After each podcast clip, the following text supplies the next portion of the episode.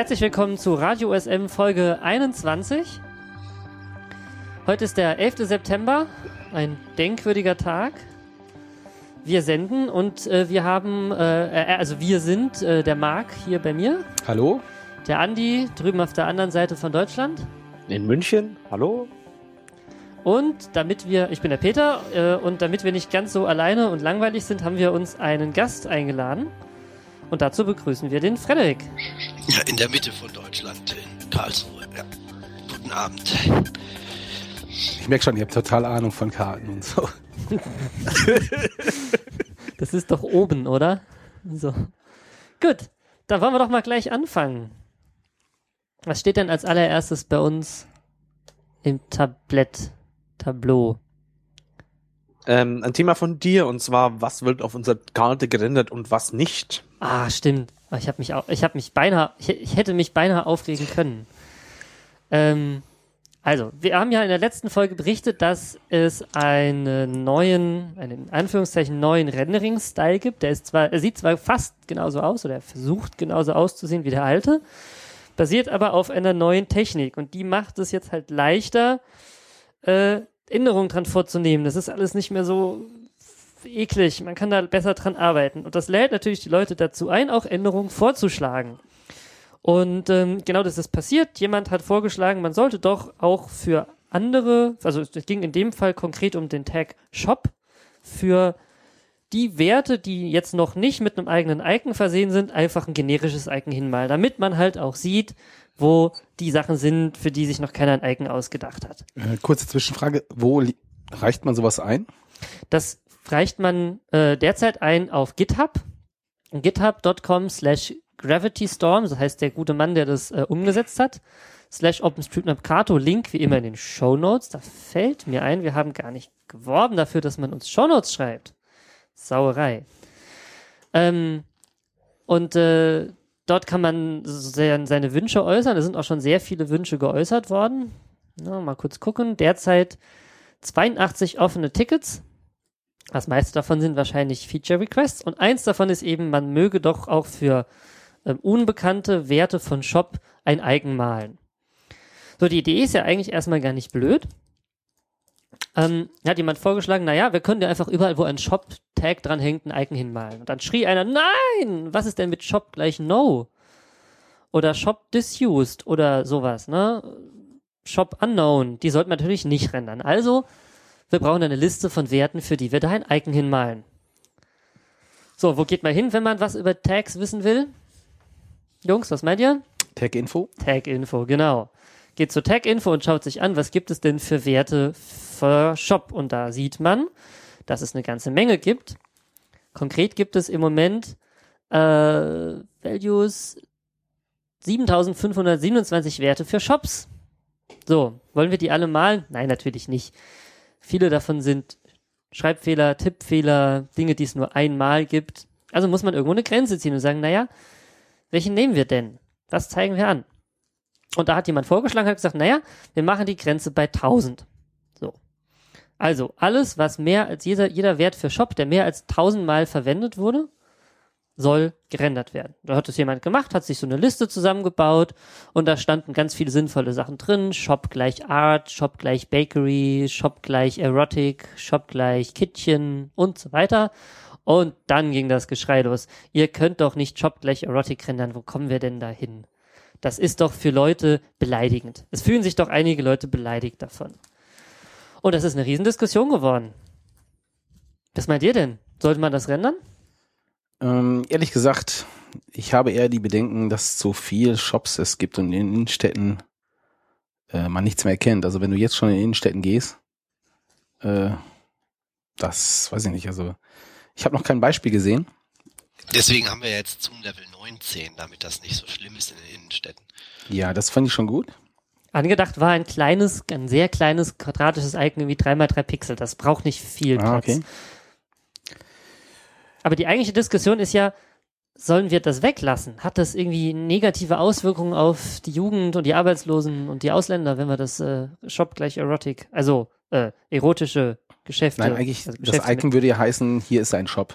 Genau. Das wäre ja eigentlich nur Art. Neutrales. Wird neutrales und da würd, hätte ich eigentlich nichts gegen. Die Diskussion war dann halt, naja, wenn wir das weglassen, was ist denn mit Shop gleich ganz? Sollen wir das nicht auch weglassen? Ich meine, das ist ja auch irgendwie mh, fies. Und ist ja auch offensive, um das mal zu zitieren für Leute. Ja, es ist eigentlich ja eigentlich, also dass man jetzt da eine Unterscheidung trifft und sagt, oh, äh, Shop gleich Erotic ist aber schlechter als Shop gleich Spirituosen oder so, das finde ich total bescheuert und das hat sowas Bigottes.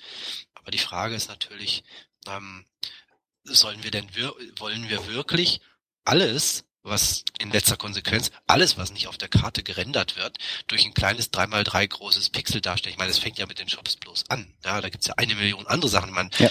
warum denn nicht jetzt die Kanaldeckel auch noch und so? Und ähm, da muss man halt einfach sagen, das geht nicht. Da muss ein Kartograf äh, sein, eine Ermessensentscheidung treffen.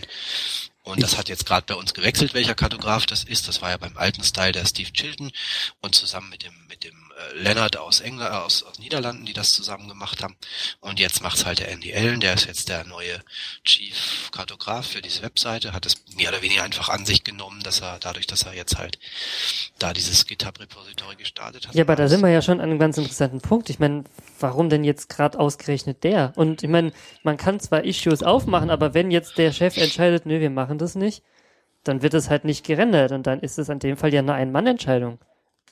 Ist auch irgendwie scheiße für, für die Hauptseite eines freien und offenen Projektes. Ja, mh, das ist halt wieder dieser Duocracy-Gedanke, nicht? Das lag halt ewig rum. Es war ja wirklich so, dass irgendwie anderthalb Jahre oder zwei Jahre lang fast niemand irgendwas an diesen Styles gemacht hat. Und der Andy hat dann irgendwann mal äh, gesagt, komm jetzt hau ruck, jetzt setze ich das auf Karte um, weil dann können mehr Leute sich beteiligen und Pull-Requests schicken und so. Und er hat natürlich schon auch den Wunsch, diese Leute beitragen zu lassen. Deswegen hat er das alles ja gemacht. Aber letzten Endes ist er schon der Evil Dictator. Und im Worst Case, wenn jetzt der Andy Scheiße macht, dann muss halt jemand seinen USM-Kato forken und muss äh, einen Haufen sinnvolle Änderungen machen und muss an USM rantreten und sagen, hey, wisst ihr was, der Andy trifft hier die falschen Entscheidungen und meins ist viel cooler und ich habe die Community hinter mir und dann schalten wir um. Ja, aber so einzelne Entscheidungen, wie sollten wir dieses Erotic jetzt rendern? Ich meine, Aber, aber die, das einem Einzelnen zu überlassen, ist ja schon irgendwie, was meinst du, ist es nicht irgendwie ein bisschen zu viel Macht in den Händen Einzelner? Dazu sagen, na ja, äh, äh, Waffenläden malen wir hin, aber äh, Erotik-Shops lieber nicht. Also sicherlich ist es problematisch, findet aber an vielen anderen Stellen in unserem Projekt auch statt. Es gibt auch andere Sachen, wo Einzelne entscheiden, wie jetzt unsere Webseite aussieht und so weiter. Es sind immer ein paar wenige, die da den Daumen drauf haben. Aber die haben sich eben auch einfach durch gute Arbeit in diese Position gebracht. Ja, das ist ja nicht so, dass der NDL jetzt aus dem Nichts aufgetaucht ist und gesagt hat, ich übernehme das jetzt und ihr könnt mich alle mal, sondern der hat lange Zeit einfach äh, seine eigene Karte einigermaßen gut gemacht und auch für die USM-Webseite zur Verfügung gestellt und so. Und jetzt hat er sich angeboten, das zu machen, äh, umsetzen auf Kato. Alle haben gesagt, super, mach. Und dadurch hat er praktisch das Mandat. Ich denke nicht, dass das immer so bleiben wird. Also da wird sich bestimmt mit der Zeit eine Gruppe rausbilden von Leuten, die da dran arbeiten oder so. Aber jetzt im Moment ist es tatsächlich der Andy und wenn es einem nicht gefällt, muss man halt seine eigene Karte machen. Ich habe jetzt gesehen, jetzt sind in unserem, in unserem äh, so Diskussionsdokument hier und noch zwei andere Sachen aufge, aufgepoppt von Dingen, die gerendert werden sollten oder vielleicht nicht gerendert werden sollen. Aber jetzt nochmal zurück, also ähm, nur einen Shop zu machen mit irgendwelchen Punkten, finde ich eigentlich keine Informationswert in der Karte, oder? Also was heißt denn das? Naja, wenn da der Name dabei da kann ich was kaufen. Wenn der Name beisteht, vielleicht hilft dir das. Und allein sowas wie zu erkennen, hier ist die Innenstadt, weil hier sind viele Geschäfte, könnte auch hilfreich Dann würde ich sein. eher bevorzugen, bitte kreiert ein Icon und äh, schickt es mit. Hm. Und also ich, aber wäre das dann nicht wieder zu viel Wildwuchs in den Icons? Also ich meine, das ist ja auch nicht ja, besonders aber da, hübsch, dafür wenn haben jeder wir seinen jemanden, eigenen Stil. aber dafür haben wir jemanden, der so, so ein bisschen den Daumen drauf hat, so sag ich Mhm. mal. Und ich glaube auch, das ist so eine Vertrauensposition, oder? Also ich glaube, das hätte er niemals, wären wir darauf eingestiegen, wenn wir nicht gesagt hätten, okay, wir, wir trauen dir. Und das sind bei anderen Sachen ja auch. Man traut den Leuten einfach, weil man sie längere Zeit kennt. Ja, oder in diesem Fall war man halt einfach froh, dass endlich mal jemand überhaupt was macht. Ich meine, äh, 50 Leute haben, haben Verbesserungswünsche eingetragen und sehr wenige haben irgendwie wirklich gesagt, hier, ich, ich mach mal einen Pull-Request oder sowas. Das heißt, äh, der Andy hat gesagt, komm, ich, ich mach das, ich kümmere mich da jetzt mal komplett drum, nicht nur um einen kleinen Aspekt, sondern ich mache das Ganze mal so, dass es stimmig ist. Und so Leute liegen halt nicht auf der Straße. Ja. Mhm. Wir kommen ja nachher nochmal drauf zu sprechen, über die State of the Map, aber ich, da gab es doch auch einen Vortrag, wo er, glaube ich, so ein bisschen davon erzählt hat, oder? Über diese, ähm, Ja. Da hat, das hat er gemacht, da hat er so ein bisschen über die technische Seite gesprochen, wie er das halt umgesetzt hat. Und da hat er jetzt als ersten Schritt erstmal gesagt, ich versuche möglichst 100% an das Original, also an das alten, den alten Style ranzukommen. Ich mache erstmal noch gar keine Verbesserungen. Ich schaffe nur die Voraussetzung, um Ver Verbesserungen leichter machen zu können. Und das hat er jetzt mal geschafft und hat bewiesen, dass es auch nicht viel langsamer ist als vorher, ein bisschen schon. Und äh, der Server ist umgestellt und jetzt hat man eine gute Basis, um schrittweise die Sachen abzuarbeiten. Wir haben nicht nur 80 Issues im GitHub, sondern auch noch 400 alte Issues im Track, die äh, zum Teil vielleicht inzwischen obsolet sind, aber meistens wahrscheinlich auch zumindest mal angeschaut werden müssen. Der Andy hat übrigens darum gebeten, dass man nicht hingeht und alle aus dem Truck jetzt ins GitHub rüber kopiert, sondern er guckt sich die im Truck schon auch noch an. Das ist ja auch irgendwie demotiviert. 400 Issues vor sich zu haben, macht ja auch keinen Spaß. Herr Andy sagte, wer helfen möchte, der soll doch äh, so ein kleines bisschen mal äh, die Sachen anschauen, die da sind im Truck und vielleicht helfen, die zu sortieren, zu priorisieren. Was sind Bugs, was sind nur Mhm. Feature Requests, was ist vielleicht inzwischen total äh, out of date und äh, ja, da kann man also, wer da sich ein bisschen einbringen möchte, äh, der hat da sicherlich ein weites Betätigungsfeld. Gut. Ähm, die anderen beiden Punkte in dem Pad, sind die von dir, Marc, oder sind die vom Andi? ich glaube, die sind vom Andi. Ja, und dann der, müssen wir leider äh, zugeben, dass uns der Andi gerade weggebrochen ist. Aber ich habe eben mit ihm geschrieben, der kommt gleich wieder, wenns Internet wieder bei ihm irgendwie da ist. Naja, München halt, ne? Bayern, die kriegen das halt nicht hin. Und ähm, dann würde ich sagen, wir gehen einfach zum nächsten Thema weiter und begrüßen den Andi wieder, wenn er wieder zurückgekommen ist. Huh? Ihr beiden, ihr wart auf der State of the Map, oder? Jawohl. ja, Die war in Birmingham. die war in Birmingham, genau. Wie ist denn da so? Und zwar war die genau am letzten Wochenende, also von heute, vom Aufnahmedatum gesehen, vom 11. September. Und ich war von Freitag, also die äh, war drei Tage lang. Der erste Tag am Freitag war schon noch ein bisschen unter dem Thema Business. Also die Vorträge hatten so den groben Themapunkt äh, Business. Die anderen beiden Tage waren eher Community. Äh, und genau, ich war bis Sonntag da. Das war, Ganze war an einer Universität in Birmingham. War von der lokalen Mapper und ich glaube der Londoner Mapper Community organisiert. Mhm. Ähm, man konnte da direkt auch, das fand ich diesmal sehr gut, ähm, ein Zimmer auf den Campus beziehen. Ah, das ist nicht schlecht. das war wirklich gut. Mhm. Ähm, ja, und dann äh, haben wir da wirklich drei Tage intensivst äh, sich mit OSM auseinandersetzen können. Hast du die ganze Sache verfolgt? Ich habe kein, nee, nee, überhaupt nicht. Erzähl mir mal überhaupt, wie, wie muss ich mir das vorstellen? Also ich kenne die Foskis-Konferenzen. Ist das da größer? Ist es da kleiner? Sind es mehr Leute? Wie, wie ist das so? Wie steht das so zueinander? Also ich, ich habe gar keine Zahlen jetzt gehört. Äh, Fred, weißt du, wie viele jetzt da waren? Äh, nee, ich denke so 200. Ja, also auf dem auf dem Foto oder ähm, auf der Liste hatte ich mal was von 216 Leuten oder so. Das ist ja ungefähr on par mit der Foskis, so Pi mal. Oder sogar Oder? in der Liste angemeldet waren 261 Menschen. Ob die jetzt alle da waren, kann man natürlich nicht sagen. Wisst ihr, wie viele auf der letzten Foskis waren, so aus dem Stegreif, damit man mal einen Vergleich ziehen kann? Hm, keine Ahnung, ich glaube Ja. so 350 Ja. oder sowas. ja, sowas habe ich aber auch im Kopf. Ja. Ja. Naja, gut, da sind wir ja schon doch ganz gut dabei. Genau, Ne? also ich würde sagen, also ähm, es war halt eine weltweite Konferenz äh, aus äh, Europa, aus Japan waren, glaube ich, acht dabei. Natürlich ähm, sehr viele aus England. Ah, im Chat wird uns gerade zugerufen, dass 380 Leute auf der Foskis gewesen wären. Ja, okay. Dankeschön. Ähm, ja. Genau. Man konnte das Ganze live verfolgen. Die hatten es nämlich ja in Livestream. von mindestens einem Raum. Ich bin mir nicht sicher, ob von beiden Räumen. Ich glaube beide Räume und ich glaube die Videos sind auch abrufbar. Ja, wobei ich hatte gehört, die, die ähm, etwas besseren Videos. Das heißt, für Leute, die jetzt äh, nicht da waren, ähm, die sollen jetzt im Laufe der Woche veröffentlicht werden. Ja, Also- kann sein. Man, man kann sich äh, jeden Vortrag äh, der zwei großen Räume anschauen. Ähm, gesehen selbst hatte ich von den Vorträgen vom ersten Tag, äh, glaube ich, gar nichts. Ähm, irgendwie, äh, ich bin morgens sehr früh angekommen, also ich musste sehr früh starten. Ähm, habe dann mich nur, nur so ein bisschen eingerichtet, habe Leute getroffen, habe mit denen mich unterhalten und äh, bin eigentlich talkmäßig erst am zweiten Tag eingestiegen.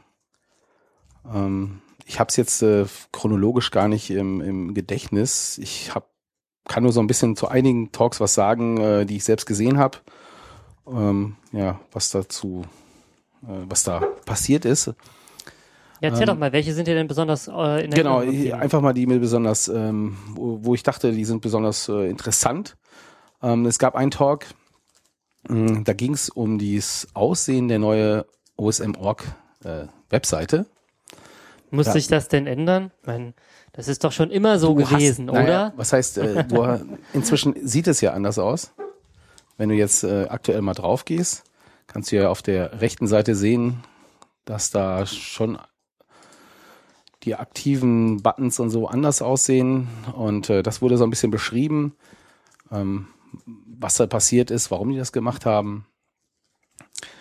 Und es wurde auch weiterhin gesagt, dass sie noch weiterhin dann arbeiten und äh, ein paar neue Features da einbauen wollen. Mhm.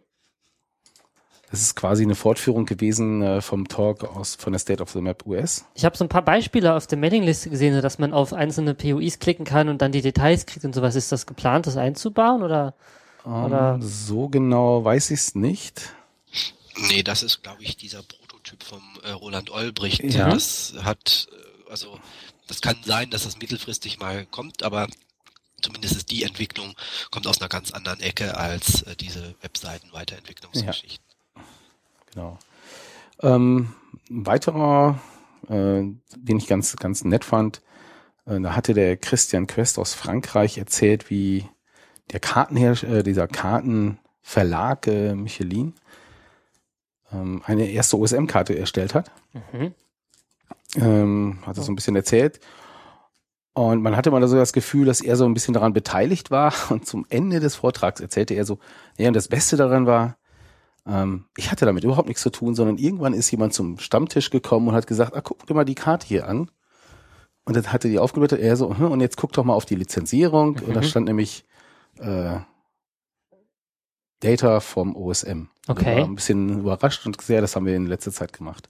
Achso, also die, die sind von sich aus auch zum Stammtisch gekommen und Ja, gesagt genau. so, hey, Und die haben das auch von sich aus so gemacht Mhm. und äh, und sie, was er vor allem beschrieben hatte, so ähm, die Methode, wie die das gemacht hatten, die haben nämlich selbst Daten erhoben.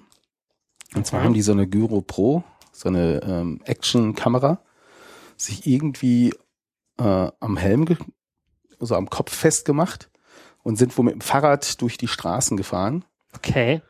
äh, haben jede zwei Sekunden ein Foto gemacht und das Ganze auf einen eigenen Server gelegt und da haben sie wohl entsprechend Daten von genommen. Okay, dann haben das aus den Fotos quasi zusammengebastelt dann. Genau. Hm, Okay. Also ganz interessant, ähm, könnte man mal vielleicht weiterentwickeln, die Methode. Ja, dann äh, gab's dann gab's von Jochen Topf den Vortrag über den Area Data Type. oh, Wer sich da ja, interessiert. da freue ich mich ja, den mal anzugucken. Den kannst du dir, ja stimmt, natürlich für dich was. Ja, Ah, gibt's dann irgendwas Neues, so Konkretes? ich weiß nicht, was für dich neu ist. Ich weiß nicht, das, was Also für mich war da nicht doch einiges äh, äh, neu. Mhm. Da muss ich mal anschreiben, ob er da irgendwie weitergemacht hat schon. Ja, und dann gab's, was ich noch gesehen hatte, war von Norbert Renner, der, ähm, wie man selbst OSM Vektorteils herstellen kann. Mhm. Ähm, hat er mal gezeigt, wie er das äh, so gemacht hat. Auf welcher Basis, auf welcher technischen Basis äh, hat er das gemacht? Der, War das diese ah, PBF? Oder? Ja, ähm, das, was ich noch weiß, sie hat aus mehreren verschiedensten Projekten sich immer der Mhm. Source Code geklaut Ach, schau an. Und eigentlich so das Ideal, finde ich. Ja, das ist eigentlich nicht dumm, ne? Ja, und da hat sie das zusammengestöpselt, ein bisschen Code drumherum geschrieben und äh, Und es hat sogar funktioniert. ja, Das- also er hatte ein Live-Demo, äh, was kann man sich jetzt auch noch angucken. Okay, ja, cool. Hier gibt's eine Demo-Seite. Ja, da, und dann gab's natürlich noch die Wahlen zwischendrin. Wer hat denn wen gewählt? Die Wahl ist Und doch erst die- äh, nächstes Wochenende. oder? Nein, und zwar die Wahlen für die OpenStreetMap äh, Foundation. Und da war der Fred auch ein bisschen beteiligt. Ja, hauptsächlich äh, habe ich als als Sekretär der OSM Foundation das alles protokollieren müssen. Äh, und ansonsten saß ich da und äh, hab mich zurückgelehnt. Die die Wahl, äh, das ist ja bei der OSM Foundation so, dass jedes Jahr die zwei ähm, die zwei Vorstandsmitglieder, deren Wahl am längsten zurückliegt, ausscheiden, beziehungsweise sie müssen nicht ausscheiden, sie können sich auch zur Wiederwahl stellen. Und in diesem Fall, dieses Jahr waren das also Oliver und Dermot, die sind sozusagen rausgefallen und außerdem hatte der Richard Fairhurst noch äh, die Nase voll gehabt und hingeschmissen. Das heißt, es waren diesmal drei Posten, die gewählt wurden. Und äh, da hatten wir ja eine ganze Anzahl von Kandidaten, sieben oder acht, darunter auch, äh, also ulkigerweise gab es fast keine Kandidaten, die nicht Deutsch sprachen. Ähm, Naja, Ähm, Kate. ja, genau, die Kate und beim Gregory weiß ich es nicht genau. Ja. Ansonsten haben wir den Kai Krüger, den Roland Ulbricht, Ulbricht den ähm, Marek Straßenburg aus dem Forum. Und dann halt zur Wiederwahl den Oliver Kühn und den Dermot. Der Dermot ist ihre, aber hat irgendwie sein halbes Leben in München gelebt. Sprich, also die sind alle Ortssitzungen könnten fast auf Deutsch abgehalten werden. Äh, gewonnen haben äh, Oliver, Dermot und Kate. Kate hat die allermeisten Stimmen bekommen, also auch mehr als die bisherigen äh, Amtsinhaber. Und ja, das sind jetzt, also das, der neue Vorstand besteht jetzt aus Dermot Oliver Kate und den alten Überbleibseln, dem Matt Amos, mir, dem Simon Poole und dem Henkhoff. Genau. Ähm, was mich ein bisschen überrascht hat bei der Wahl, war, wie viel anwesend waren. Habe ich das richtig mitgekriegt? 99 Personen oder? Wow, das ist viel. Personen waren anwesend. Das ist ein Rekord. Ich glaube, bislang hatten wir immer nur so 30. Wir Ja. hatten deswegen auch nur ungefähr 30 Stimmzettel vorbereitet. Und das führte dann zu langen Warteschlangen bei der, beim Eintritt in den Versammlungsraum, was die Leute aber mit guter Stimmung aufgenommen haben. Ach, jetzt weiß ich, warum ich draußen so lange gewartet habe. Und äh, ja, dann gab's halt die, es gibt ja immer vorher die, äh, die elektronische Wahl per E-Mail und dann kann man eben auch noch vor Ort seine Stimme abgeben. Und es haben, glaube ich, insgesamt äh, sind grob 140 Stimmen abgegeben worden, 150 und davon 100 vor Ort. Das ist relativ viel. Und ja, was soll man sagen? Hast du eine Idee, warum das jetzt auf einmal so, also warum das auf einmal als so wichtig wahrgenommen wird, dass da so viele Leute kommen? Oder ist es eher Zufall, weil das Wetter schlecht war? Und Ich glaube, es war eher weil viel aus England, oder? Viele vor Ort. Wahrscheinlich das. Also das ist ja, es waren einfach mehr Leute anwesend als in Japan. Zweiter Punkt könnte gewesen sein, dass nicht nur gewählt wurde, sondern auch über die neuen Articles of Association abgestimmt wurde. Da kommen wir später noch zu. Hm, Und der dritte Punkt, was wahrscheinlich nicht ganz unwesentlich war, das war so ein kleines, ähm, kleines Problem auf Seiten der Organisatoren. Der letzte Vortrag war um 17 Uhr zu Ende. Dann begann diese AGM und ab 19 Uhr gab es dann äh, Drinks und Dinner. Mhm. Und ähm, zwischen 17 Uhr und 19 Uhr war kein Raum gebucht von den Veranstaltern. Das heißt, alle, die nicht an der OpenStreetMap AGM teilgenommen haben, wurden gebeten, das Haus zu verlassen. das war natürlich dann ein guter, äh, an, äh, ein guter Anlass, vielleicht doch mal sich die USM AGM anzutun. Vielleicht sollten sich der Foskis da ja mal eine Scheibe von abschneiden, ne? Ja, wobei ich ja sagen muss, ich finde ja die, ähm, ich habe jetzt ein paar mitgemacht ähm, und die, also das ist nicht so, dass du da sitzt, da wird endlos diskutiert und so weiter, ähm, sondern das ist sehr streng, da wird kurz gesagt, was passiert ist, da wird meistens ein paar Zahlen aus dem äh, Bericht, aus dem äh, Geschäftsbericht, nennt man das so? Ja. Äh, Die OSM Foundation, die hat leider überhaupt keine demokratische Kultur. Also bei so einer typischen deutschen äh, Mitgliedsversammlung, da wäre das ja so, äh, dass die Mitglieder im Vorfeld der Versammlung bereits Anträge einreichen und sagen, ich möchte, dass das die Mitglieder abstimmen, dass der Vorstand künftig äh, nur noch auf einem Bein tanzen soll oder irgendwelche Sachen. Und dann wird darüber diskutiert und diskutiert und Schluss der Rednerliste und Antrag und hin und her. Und ähm, irgendwann kommt es dann zur Abstimmung. Und manchmal manchmal auch ein bisschen nervig, also so das typisch äh, typische deutsche langwierige Diskutieren. Aber ich denke manchmal, dass es bei der USMF, dass da die Mitgliederbeteiligung leider doch zu wünschen übrig lässt. Da würde ich mir manchmal wünschen, dass das ein oder andere Mitglied vielleicht doch mal eine kritische Frage stellt oder vielleicht doch mal irgendwie versucht mit einem Antrag äh, das Geschehen der in der Foundation zu beeinflussen und so. Ist aber vielleicht auch der unterschiedlichen Kultur geschuldet. Ich weiß nicht, ob das in Großbritannien überhaupt der Standard ist. Also, genau, also diskutiert wurde da nicht viel. Also, da wurden halt wieder ein paar Zahlen genannt. Der Foundation geht's eigentlich ganz gut, so hatte ich den Eindruck. Also finanziell. Es scheint immer mehr reinzukommen bei der äh, State of the Map, als ausgegeben wird. Das ist doch meistens nicht ganz schlecht. Ja, ähm, genau. Und dann gab's gab's noch zwei zusätzliche Anträge auf dem Wahlzettel. Also neben, daneben, dass man eine Person wählen konnte, konnte man noch zwei Sachen äh, zu den Articles of Association machen. Und das könntest du vielleicht auch noch mal kurz erklären. Also die Sache ist ja jetzt gewählt worden oder beziehungsweise ähm, die Anträge sind ja angenommen bzw. abgelehnt worden. Aber vielleicht kannst du noch mal kurz erklären, warum wir das gemacht haben und ja, was das jetzt bedeutet. Ganz kurz die, die Kurzfassung. Also ein Anwalt, mit dem wir zu tun hatten, hat sich unsere bisherigen, und also die Articles of Association, das ist das, was im Deutschen eine Satzung wäre. Und ein Anwalt hat sich die angeschaut und hat gesagt, das wäre gut genug für einen Daumenzüchterverein, aber ihr braucht was Besseres. Ähm, da waren einige Probleme drin. Das Haupt, also da standen so Dinge, das, das war einfach so Boilerplate-Dokument, so ein Standardding, da standen so Mist drin wie äh, ein Vorstandsmitglied, das nicht auf dem Boden des Vereinigten Königreichs weilt, hat nicht das Recht, zu einer Sitzung eingeladen zu werden. Also ein Scheiß, der einfach, der kam einfach daher, dass es irgendwann mal jemand ohne viel nachzudenken abgeschrieben hatte aus dem Standardtext und das war für uns nicht angemessen. Und viele andere solche kleineren Sachen. Das Hauptproblem war aber das, in England ist das so, wenn du ein Verein bist, dann du bist so, das ist praktisch so ein bisschen, das nennt sich Corporation, also es ist wie eine Firma fast, bloß halt ohne Geld, also ohne, ohne keine Corporation, Einlage. Ähm, jeder jeder äh, aus der Öffentlichkeit kann auf Anfrage eine komplette Liste aller Mitglieder der Foundation anfordern, inklusive vollem Namen und Wohnanschrift. Mhm. Und wenn die Foundation nicht in der Lage ist, diese Liste auf Verlangen rauszugeben, dann äh, muss sie irgendwie ziemlich viel Strafe bezahlen. Und wir hatten das Problem, dass wir erstens unsere Mitglieder nie darauf aufmerksam gemacht hatten, dass wir diese Daten eventuell rausgeben müssen.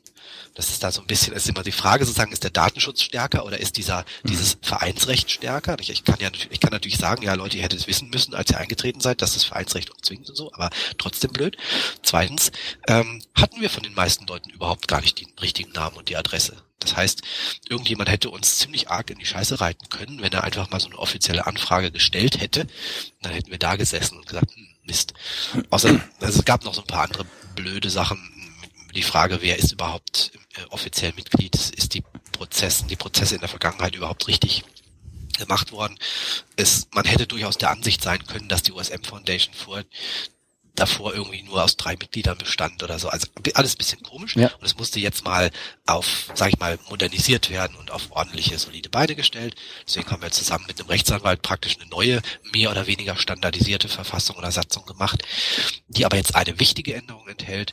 Es gibt jetzt neben den normalen Mitgliedern auch noch sogenannte Associate Members, also äh, ja, wie soll man sagen, äh, unterstützende Mitglieder, würde man vielleicht auf Deutsch sagen. Und wir haben das, ähm, diese Associate Members, die, die sind sozusagen nach dem britischen Recht keine echten Member von der Organisation. Aber per Satzung haben wir reingeschrieben, dass die trotzdem die gleichen Rechte haben. Fast. 90, 95 Prozent die gleichen Rechte. Die dürfen also auch mit den Vorstand wählen und mit abstimmen und so weiter und so weiter. Aber weil sie keine echten Mitglieder sind, müssen wir auch ihren echten Namen nicht kennen und äh, ihre Adresse nicht rausgeben und so weiter. Und äh, dadurch können wir jetzt unseren Mitgliedern anbieten, dass sie sich aussuchen können, ob sie ein Anführungszeichen echtes Mitglied sein wollen.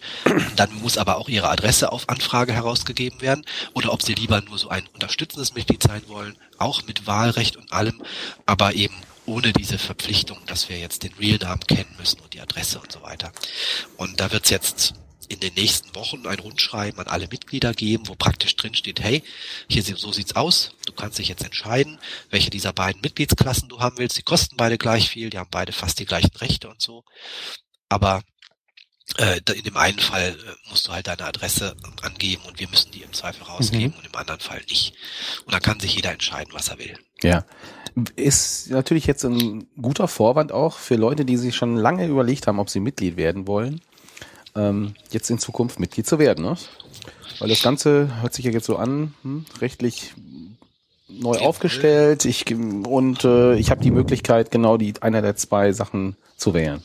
Wir haben eigentlich schon lange den Plan gehabt, dass wir sagen, komm, wir machen jetzt mal hier so ein Membership Drive. Wir machen, wir versuchen jetzt mal es war immer so die Diskussion, ja, die Foundation kontrolliert das Projekt nicht, sondern sie unterstützt es nur, aber immer so die Frage, ja, nach welchen, wer bestimmt denn, was in der Foundation passiert, wer gehört denn eigentlich zur Community, bla, bla, bla. Kurzer Rede, langer Sinn. Wir haben einfach gesagt, okay, wir wollen, künftig wollen wir das erreichen, dass wir einfach sagen, jeder, der mitbestimmen will, der soll einfach Mitglied werden, fertig. Ja. ja also du entscheidest praktisch einfach durch deine, einen Eintritt zur OSMF, ob du mitbestimmen willst. Wir fragen dann nicht lang rum, ob du auch ein echtes, aufrechtes Community-Member bist oder nicht. Dadurch, dass du eintrittst, erklärst du deinen Wunsch, dazu zu zählen und, und damit zu bestimmen. Und das, das geht natürlich, also wir müssen halt da auch so ein kleines bisschen dafür sorgen, äh, dass es für die Leute leichter wird, dass wir ein bisschen mehr Werbung machen, zu sagen, hier Leute, kommt, füllt mal hier aus, tretet mal ein. Ähm, und das haben wir schon länger vorgehabt, dass wir sagen, wir, wir pushen das mal ein bisschen, machen mal mehr Werbung und so. Aber dann war halt, ist uns diese blöde Geschichte dazwischen gekommen, dass es schwierig war, jetzt zu sagen, hier, werd doch Mitglied und dann werden wir allen Leuten deine Wohnanschrift verraten. Ähm, und deswegen haben wir das jetzt erstmal aus dem Weg geräumt und wollen jetzt aber in der näheren Zukunft da mal so ein bisschen eine mhm. ich mal, Membership-Offensive starten. Genau. Mit dem Ziel jetzt nicht unbedingt, dass wir super reich werden, aber dass wir halt einfach, wenn wir irgendwann mal nicht mehr bloß 500, sondern 5000 Mitglieder haben, dann können wir, sage ich mal, mit größerer Selbstverständlichkeit kann dann die USM Foundation sagen, ja, okay, wir, wir entscheiden jetzt dies und das so und so, weil wir sind schon relativ breit unterstützt von der Community. Und wenn du nur 500 Leute hast, dann ist das halt so ein bisschen blöd, ein bisschen schwieriger. Ja, genau. Also die erste Frage auf diesem Zettel war halt, ähm, sollen wir diese Änderung durchführen? Und die wurde angenommen. Äh, recht deutlich, glaube ich sogar, ne? Ja, ich glaube irgendwie, äh, ich habe hier den Zettel noch liegen. Ne? Auszählung. Naja, ah also mit, mit deutlicher. Wir, man, wir brauchen 75 Prozent für Satzungsänderungen. Ja. Das weit ja. über 80. Gut. Und dann gab es auch noch eine zweite äh, Frage. Da ging es um die äh, Corporate Member. Um ja. die, ja. Das ging es, es ging essentiell darum, äh, ob, also jetzt mal primitiv gesagt, ob Corporate Member auch eine Stimme haben sollen, ja oder nein wenn es um Wahlen und Abstimmungen geht. Corporate Member heißt also äh, juristische Personen, genau. äh, Firmen. Wenn du, wenn du keine natürliche Person bist, also eine Firma oder ein Verein oder sowas. Haben wir, solche Mitglieder haben wir im Moment gar nicht, obwohl unsere alte Satzung zugelassen hätte, dass wir solche Mitglieder aufnehmen. Haben wir aber nie gemacht. Kam auch nie jemand, der es wollte. Mhm. Äh, künftig ist es so, dass wir auch ähm, echte, sozusagen echte Mitglieder aufnehmen könnten, wenn wir wollten, als, also Firmen als echte Mitglieder. Wollen wir aber auch nicht machen. Was wir aber machen wollen, ist, wir wollen Firmen als Associate Members aufnehmen. Und da war die Frage, äh, dürfen die dann auch abstimmen oder nicht? Und ähm, wir haben die in die Satzung reingeschrieben, dass sie nicht abstimmen dürfen. Und dann haben wir so ein Proposal gehabt, also so, so ein zweites Abstimmen, so einen zweiten Abstimmpunkt, womit man diesen einen Satz dann aus der Satzung streichen konnte. Und wenn dieser zweite Punkt jetzt die Mehrheit gefunden hätte, dann wäre dieser Satz Corporate Members dürfen nicht abstimmen gestrichen worden und sie hätten abstimmen dürfen. Aber der zweite okay. Punkt hat keine Mehrheit gefunden. Das heißt, Corporate Members dürfen eintreten und die dürfen dann auch irgendwie, was weiß ich, die dürfen dann überall rum erzählen, ja, ich bin Member von der OSM Foundation. Die dürfen auch zu äh, Sitzungen, zu, zu Veranstaltungen hinkommen und und und. Aber sie dürfen nicht mit abstimmen. Genau. Im Chat wird gerade nachgefragt, was das Ganze kostet eigentlich, die Mitgliedschaft. Und da kann ich nur sagen, günstige 15 Pfund. Genau, Also 15 britische 17 Pfund. Euro noch was. 17, 18 Oh ja. Euro sind das im Moment.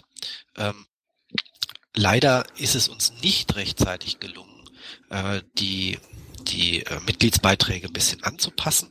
Wir hatten eigentlich schon länger vor, äh, dass wir währungsabhängige Beiträge anbieten. Also dass wir sagen, okay, pass auf, du kannst 15 Pfund bezahlen oder 20 Euro oder 25 US-Dollar.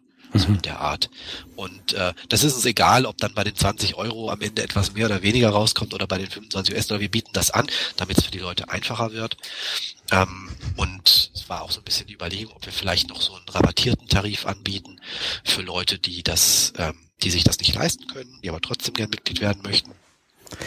Das ist aber jetzt äh, nicht rechtzeitig für die AGM fertig geworden. Da wird es im nächsten Jahr dann ein Proposal geben, diese Beiträge anzupassen. Mhm. Wobei ich ja gerade denke, dass wir, ähm, also Leute, die sich nicht leisten, denke ich eher so an andere Kontinente, wo, wo das vielleicht dann doch äh, 15 Pfund wieder viel ist. Also, Ja, genau, das war die Idee dahinter. Wobei so ein bisschen die Frage ist, also das muss noch diskutiert werden. Ähm, man könnte es natürlich einfach an so eine Art äh, äh, Hamburger Index festmachen und sagen, du zahlst proportional zum äh, Preis eines Big Mac in deinem Land oder sowas. Aber ich tendiere, also ich persönlich tendiere dazu zu sagen, wir machen das einfach so ähnlich wie bei der Foskis beim Eintritt, Ja, ja, dass genau. du einfach sagen kannst, dass du das ich- selbst erklärst. ich erkläre, dass ich, dass ich mir es nicht leisten kann Ja. und dann, dann ist es okay, dann glauben wir dir das. Und Mhm. da gibt's dann sicher ein bisschen Missbrauch, aber ich meine, es gibt ja auch in Entwicklungsländern reiche Säcke und äh, es gibt auch bei uns Leute, für die vielleicht 15 Pfund viel sein könnte. Ja, ja, genau. Und äh, deswegen will man da, es ist ja dann blöd, wenn man da so ein Riesengelaber anfängt mit, hier, schick deinen äh, Einkommensnachweis oder so. Ja, mhm. kann ich äh, unterstützen. Gut. Gibt's denn noch irgendwie andere Vorträge, die ihr bemerkenswert fandet? Ich habe irgendwas gehört von, von einem neuen Geocoder oder sowas. Kann da jemand was zu erzählen? Ähm, den hab, Vortrag habe ich nicht gehört. da kann ich leider nichts zu sagen. Ich habe den Vortrag auch nicht gehört, aber das ist halt ein, ein Solar-basierter Geocoder, der, ähm, der wird auch ähm, auf der deutschen Webseite komoot.de eingesetzt. Ähm, der hat so ein paar ganz coole Features. Der intern basiert der praktisch auf einem Nominatim-Datenbank-Import. Das heißt, du machst den Datenimport mit Nominatim und dann tust du das Ganze in dieses Apache Solar-Ding da rein. Äh, ja, persönlich denke ich, das ist wahrscheinlich so ein bisschen, äh, naja, wir wollten hier mal was Cooles machen und wir machen immer alles lieber mit Java als mit, äh, deswegen machen wir es mal selber. Aber gab ein paar ganz interessante Demos dazu. Also das kann halt dann auch so so eine Art Autocomplete, also wenn du so ein paar, die ersten paar Buchstaben eingetippt hast, dann machst du halt Vorschläge und sowas. Mhm. Aller gut. Okay, Ist ja. Open Source, kann man sich auf, äh, kann man sich auf GitHub anschauen, äh, kann man ausprobieren, wenn man genug Speicher hat und alles. Ähm, ja, Und äh, wer hat ihn gemacht? Der ist von den Leuten von Komoot gemacht, also ich weiß jetzt nicht, wer persönlich oder ob, die da einen Developer haben, der, der es als Freelancer macht oder so, aber zumindest läuft es unter deren Account. Ah, okay, das Genau, ist die- diese Fahrradrouting Genau, die äh, benutzen App das. für iOS, glaube ich, und für Android vielleicht Ja. auch. Ja, Ja gut, Konkurrenz schadet nicht und vor allem kann man dann ja auch wieder voneinander abgucken, ne? wenn jemand gute Ideen hat. Ja, So da gab ja es eine ganz andere interessante Sache. Da es gab einen Vortrag von den Leuten von My Society. Die haben sowas, äh, das nennt sich Mapit Global. Das ist praktisch so ein sehr einfaches Interface für Reverse Geocoding, äh, dass du so eine Hierarchie, so eine Organisationshierarchie bekommst. Also du sagst einfach, ich befinde mich gerade an dieser Geoposition und dann sagt das Ding dir zurück, ja okay, du befindest dich in äh, Südstadt, Karlsruhe, Baden-Württemberg, Mhm. Deutschland so ungefähr. Du kannst Also das, was Nominatim genau. auch schon macht. Äh, der Nominatim macht das halt so ein bisschen ähm, nicht speziell auf Admin-Boundaries bezogen, sondern halt auf alles. Nicht, der sagt ja auch, welche Straße und welcher, dass du bist jetzt im Industriegebiet so und so oder sowas. Das machen die nicht. Ähm, die haben, da waren ein paar Sachen die sie ganz clever gemacht haben. Im Großen und Ganzen war das aber was, wo man den Vortrag gehört hat und gedacht hat, oh Gott, das ist aber umständlich, dass, wie ihr das intern gelöst habt, das hätte man doch viel einfacher haben können. Und da hat sich auch der Nominatim-Autor am Hackday hingesetzt und hat irgendwie gesagt, na, ich baue das, die gleiche Funktionalität mal schnell in Nominatim ein. Aber das ist ja Mhm. auch ein ganz netter Effekt auf solchen Konferenzen, dass da so eine, dass da auch mal Leute, selbst wenn sie irgendwas komisch kompliziertes gemacht haben, die erzählen das dann mal und dann kommen andere und helfen denen Aber vielleicht. hey, sie haben was gemacht. Das ist doch schon mal das Allerwichtigste. Und wenn es komisch und kompliziert ist, dann kann man es später nochmal anders machen. Aber sie haben mal was gemacht. Das ist, also das finde ich Genau. immer beeindruckend, wenn Leute von sich aus sagen, ich habe hier ein Problem und ich baue mir jetzt eine Lösung dazu. Dann, du hattest auch noch einen Vortrag, ein oder zwei? Ich habe einen kleinen Vortrag über, über Mailinglisten gehalten. Ähm, das war mir so ein Sekunde. Gab es eigentlich sowas wie Lightning Talks? Ja, gab's auch. Äh, die gab's sogar relativ häufig. Ähm, also an beiden Community-Tagen. Und äh, ich glaube an einer äh, sogar in beiden Serien parallel. Das fand ich ein bisschen schade, weil du musstest dich entscheiden, äh, weil die halt immer sehr kurz sind. Also du kannst nicht zwischendurch Ja. wechseln. Äh, du musstest dich halt für einen äh, Raum entscheiden und dann halt alle vier äh, Lightning Talks äh, hören. Das Wechseln war so ein bisschen schwierig, weil äh, vom, vom Layout von den Räumen, man musste halt, es war so Hörsaalmäßig und man musste echt immer alle Treppen nach vorne runterlaufen und dann den Seitenausgang nehmen. Das heißt, man konnte auch nicht Schleichen. auffällig zur Hintertür Ja. raus verschwinden. Das, äh, aber gut, ich meine, irgend, irgendwas gibt's immer. Ja, ansonsten war, fand ich äh, dadurch, dass die Räume wirklich direkt nebeneinander waren, war das, das Wechseln recht einfach und ja. Ach so, kurz zu meinem Vortrag eben, sorry, da, da habe ich irgendwie war ich ein bisschen abgelenkt. Ein kleiner Vortrag über Mailinglisten, wo ich mir den Spaß gemacht habe, aus der Talkliste und so weiter, die Archive von äh, ab 2004 äh, runterzuladen zu Hause und mal auf meine Datenbank geschmissen und habe mal analysiert, äh, wer hat eigentlich, also was waren in jedem Monat auf jeder Liste die größten Threads mit den meisten äh, Teilnehmerzahlen, ähm, welche Leute haben wie viel, welche Listen waren wie groß?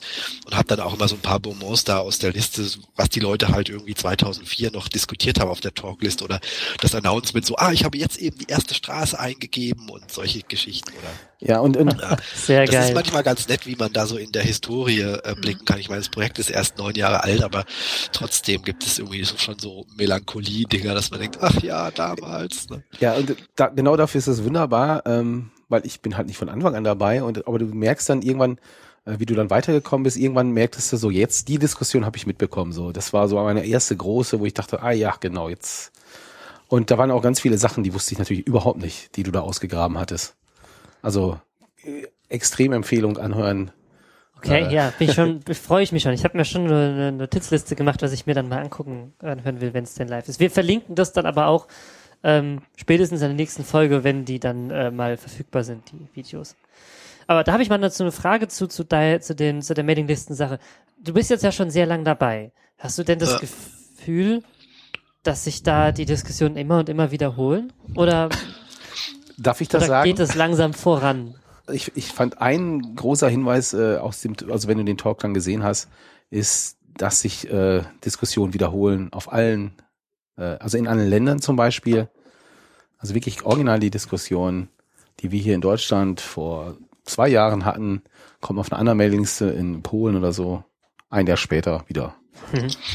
Und Ganz selten mal, dass es auch Paralleldiskussionen äh, gibt, aber oftmals ist es wirklich so, das geht wie so eine, wie, wie so eine Laola-Welle da so durch, durch die Listen gehen. Manchmal solche Topics. Wir haben ja irgendwie 132 Mailinglisten insgesamt und da sind noch gar nicht mal alle. Einige Länder haben auch ihre Listen auf privaten Servern, sind da gar nicht mit drauf. Also ja, ähm, ich denke schon, dass sich Themen wiederholen und das liegt also nicht nur in verschiedenen Listen, sondern auch in der gleichen Liste irgendwie ein Jahr später, weil das ja auch ein sozial dynamisches Umfeld ist. Da sind einfach andere Leute. Das ist genauso wie wenn ich auf einer Party bin und ich unterhalte mich mit Leuten über was und eine Stunde später, später stehe ich am anderen Fleck und um mich rum haben inzwischen die Hälfte aller Leute gewechselt und dann, äh, dann sagt man hier, vorhin hat der so und so mir das und das erzählt, dann redet man nochmal über das gleiche Thema, aber mit anderen Leuten. Das ist ganz normal und äh, das ist auf den Listen auch so. Die, ich, ich glaube, dass die soziale Funktion der Listen oft so ein bisschen äh, unterschätzt wird und die Leute denken immer so ein bisschen, die Listen, das, das müsste so sein, dass man da immer zu Ergebnissen kommt und die dann festhält für die, für die Ewigkeit und sagt, wir haben jetzt hier den Beschluss gefasst und jetzt brauchen wir nie wieder darüber zu reden. Aber das ist ja total unfair, wenn man guckt, wie stark das Projekt wächst. Da kann man ja nicht einfach sagen, wir halten jetzt was fest für die Ewigkeit und, und ein halbes Jahr später sind schon wieder irgendwie 50 neue Leute dabei, die die wir gar nicht gefragt haben. Ne? Also es ist ganz natürlich, äh, dass, dass man da nichts für die Ewigkeit festhalten kann. Und die Mailinglisten sind meiner Ansicht nach halt schon hauptsächlich ein, ein, ein soziales äh, Mittel, um da so ein bisschen Kit in der Community zu sein, um da, dass da so, dass die Leute das Gefühl haben, hier, wir haben, wir haben da zusammen irgendwas und so. Du bist nicht alleine mit deinem Hobby. Ja, genau. Ja. Du bist kein, kein totaler Loner. ja. Ja, ja, es ist äh, ein interessanter Aspekt. Ich meine, im Großen und Ganzen machen wir ja auch nicht viel anderes hier mit dem Podcast, wo man sich auch denkt, so, naja, hm, wird sich das denn irgendwie in einem Jahr nochmal einer anhören?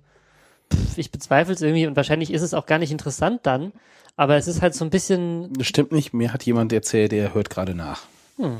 Also. Naja, also einer, immerhin. Nee, aber ich, ich kenne es ja, ich mache es bei bestimmten Podcasts, mache ich das ja auch, dass ich nochmal nachhöre, aber vor allem geht's halt darum, okay, ich bin nicht der Einzige, der diese Meinung hat. Oder umgekehrt, ich habe da so ein Bauchgefühl und die formulieren das dann aber für mich in Worte, die ich greifen kann und mit denen ich dann auch argumentieren und gegenüber anderen diskutieren kann. Und das ist natürlich ja auch so eine, so eine soziale Funktion, dass, dass eben die, dieses, vielleicht das Gefühl, was ich habe, da müsste man mal drüber reden, sich dann da auch manifestiert mit anderen. Wobei genau dafür finde ich auch die Konferenz wichtig. Also äh, ich fand jetzt die Konferenz, äh, so gut die Talks alle waren, aber viel wichtiger, mal mit Leuten zu sprechen, die man sonst nie sieht. Also wirklich so von Angesicht zu Angesicht.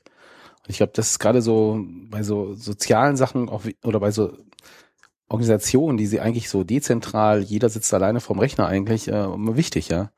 Und äh, also ich finde, äh, da zieht man noch ganz viel neue Ideen und, und Kraft, so mhm. mal weiterzumachen. Oder? Deswegen finde ich es halt auch immer so schade, dass die Pausen so knapp bemessen sind. Das ist halt immer so gerade genug, um von Raum A nach B zu wechseln. Und viele interessante Leute kommen halt wegen der Vorträge und haben sich vorher schon überlegt, welche Vorträge sie angucken wollen und dann bleibt halt wenig Zeit zum Plauschen mal zwischendrin.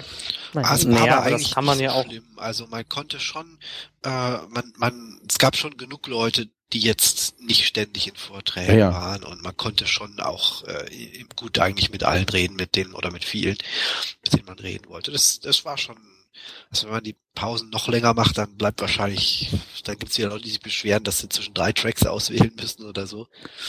Wobei angeblich sind ja bei dieser Konferenz, was sehr unüblich ist, alle Einreichungen, alle Vortragseinreichungen angenommen worden. Und ähm, das ist äh, normalerweise jeder gute Vorstell Veranstaltungsorganisator weiß, dass er die Hälfte ablehnen muss, weil sonst hat er halt auch relativ viel Anführungszeichen Bodensatz da. Das war jetzt aber überhaupt nicht mein Eindruck.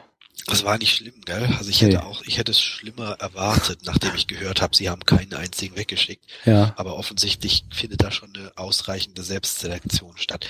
Bei der Foskis ist es meiner Ansicht nach anders. Also da werden schon oft Sachen eingereicht, wo du denkst, oh Gott, da pennt mir ja das Publikum ein, wenn ich den Vortrag nehme.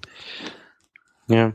Also ich persönlich finde das Layout, das was bei dem äh, Chaos Communication Kongress äh, immer verwendet würde, mit drei, vier Vorträge, jeweils auch mit ausreichend Zeit für Fragen und dann halt eine Stunde Pause oder sowas, äh, gefällt mir da eigentlich relativ gut, aber ja, das ist halt immer schwierig. Äh, apropos Layout, ähm, schwer begeistert. Ähm, es gab hier ein schönes Heftchen. Peter, Ach, ich kann dir das mal zeigen. Aha. Ist ja richtig, so richtig mit, mit Ringbindung hinten und einem bunten Coverchen. Das hier und eine Karte hinten drauf. Und ja witzigerweise, ich habe das am meisten benutzt, also weil die elektronische Version war nicht so gut geeignet. Das ist hübsch. Das ist so ein kleines Handbuch, so Konferenzbuch, genau. sind sogar Fotos dabei mit Namen. Genau, und ähm, ah. du kannst so die Zeiten sehen, einen kleinen Text dazu, das, das war nämlich super. Also du sahst nicht nur den Titel, weil hinter einigen Titeln versteckt sich ja, da denkst du, was, was, ja, was will ja. er mir sagen? Ähm, also kann ich nur die, äh, Uhrzeiten, die Uhrzeiten sind ein bisschen gewöhnlich, gewöhnungsbedürftig. 1500, 1630, ohne Doppelpunkt und gar nichts. ähm, was dann noch doch aufgefallen ist, wenn du jetzt gar nichts mit hast, also selbst wenn du sagst, du willst deinen Laptop nicht mitnehmen, ist es, ist das wieder etwas zu groß gewesen. Also du kannst das nicht so in die Tasche stecken, weißt du? Ja. Also die Hälfte, die halb so groß. Halt mal das iPad dran.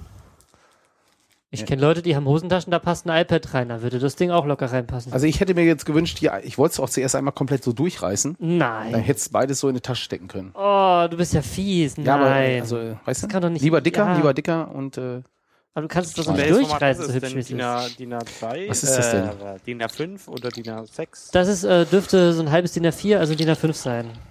Ein halbes MacBook Okay, Air. das ist kein DIN A6. ja. no. Also DIN A6, die hatten bei der State of the Map US, hatten sie das gleiche in DIN A6.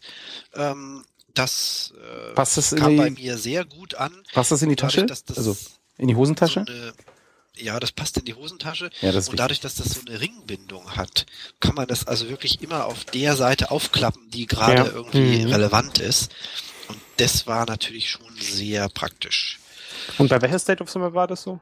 Auf der amerikanischen in San Francisco dieses Jahr. Ah, okay. Also Hinweis an die Foskis. Sowas möchte ich auch zu Foskis. Ja, also ich weiß nicht, dieses, dieses Konferenzprogramm, das ist ja so A4 groß und mit, mit äh, so einer Folienbindung vorne und hinten und dann auch so, so, einer, Das ist so doch einer immer ein schweres. Buch entweder oder ein die, schlecht kopierter Zettel. Ja, es ist halt, das ist halt was, das stellst du dir in den Schrank. Und ähm, Das kannst du dir auch anschauen. Ach so, du redest jetzt von dem, du redest jetzt von den Proceedings, Peter. ach so, ja. Ja, ich hätte das jetzt als äquivalent eingestuft. So das, was Nee, nee, man halt nee, das- unterwegs nee. dabei hat, um kurz Das Info hier zu hat ja nur so Anreißer. Das ist nur das Aha. Programm, was du praktisch wegschmeißt, wenn du zurückkommst. Oder also ich zumindest. Ja, aber ist ja schon mehr als in dem Programm bei der Foskis. Das sind ja immer nur so Doppelpapier, so zweimal A4 Ah. oder sowas. Ja. Also da steht schon mehr drin, dass man ungefähr weiß, worum es geht. Ja. Ja, okay, ja gut, ja, okay. Ja, siehst du, das, das ist eigentlich genau die Mischung, die, die finde ich auch sehr gut. Also ich bin begeistert davon. Ich hätte es auch gern. Bei den Foskissen. Ist schön. Ähm, an, ansonsten, ähm, du hattest ja vorhin den Hackday angesprochen, der am Montag dann noch war. Äh, was ist denn da sonst noch so gelaufen, Cedric? Kann ich nicht sagen, da war ich schon weg. Okay. Ach so, ja, doch. Ich weiß aber eine Sache von der Mailingliste. Ähm, da gibt es ja, gerade ist ja auch die IAA und äh, Daimler-Benz äh, macht da eifrig Werbung für ihre selbstfahrende S-Klasse. Da gibt es so ein Werbevideo auf, Genau. ähm, Ja. auf äh, YouTube und den einschlägigen Kanälen. Und wenn man das genau anschaut, dann ist da plötzlich irgendwann mal ein Computerbildschirm im Bild, auf dem ganz klar zu erkennen ein JOSM-Editor. Ich kann ja auch sagen, äh, ich hatte das rausgesucht. Das ist glaub, an ähm, Position nach 36 Sekunden. Ja, Mhm. das, das haben sie irgendwie ausgegraben auf diesem Hack-Weekend oder, oder auf diesem Nice. Hack-Day oder zumindest da rumgezeigt. Und äh, das ist natürlich ziemlich witzig. Keine Ahnung, was für eine Relevanz dieser JOSM tatsächlich hat. Kann durchaus sein, dass die Filmmacher einfach nur sagt, na, wir brauchen schnell irgendwas Ja. mit einer Karte drauf. Aber äh, wenn man sich das genau anguckt, ähm, ich verstehe nicht genau, was die da gezeigt haben. Also, also du kannst äh, links und oben erkennen, das ist ein JOSM, aber ähm, was für ein Style. Eine Straße mit ganz vielen Fahrspuren. Und Ja, das ist ganz seltsam. Naja, So. vielleicht, vielleicht ha- haben sie sich genau dasselbe gedacht wie der Entwickler, über den wir vorhin mit den Vektorkarren gesprochen haben. Naja, da gibt's ja schon was. Warum nicht selber benutzen? Niemand hindert sie dran, ihren eigenen Stack aufzusetzen mit Datenbank und da Daten reinzuwerfen. Und ein toller Editor ist schon da. Wobei sie im Video sprechen sie von Positionsgenauigkeit von unter ein Zentimeter oder irgend sowas. Ähm, ja. Ja, ja. Ich weiß nicht genau, wie da, wie, wie genau eng da die mit den Koordinaten ist und so, dann machen wir doch mal mit was Sinnvollem weiter. Das haben wir abgehandelt. Ähm, Frederik, du könntest noch ein bisschen Werbung für das nächste Hackweekend machen, wo wir schon bei Hackweekend sind.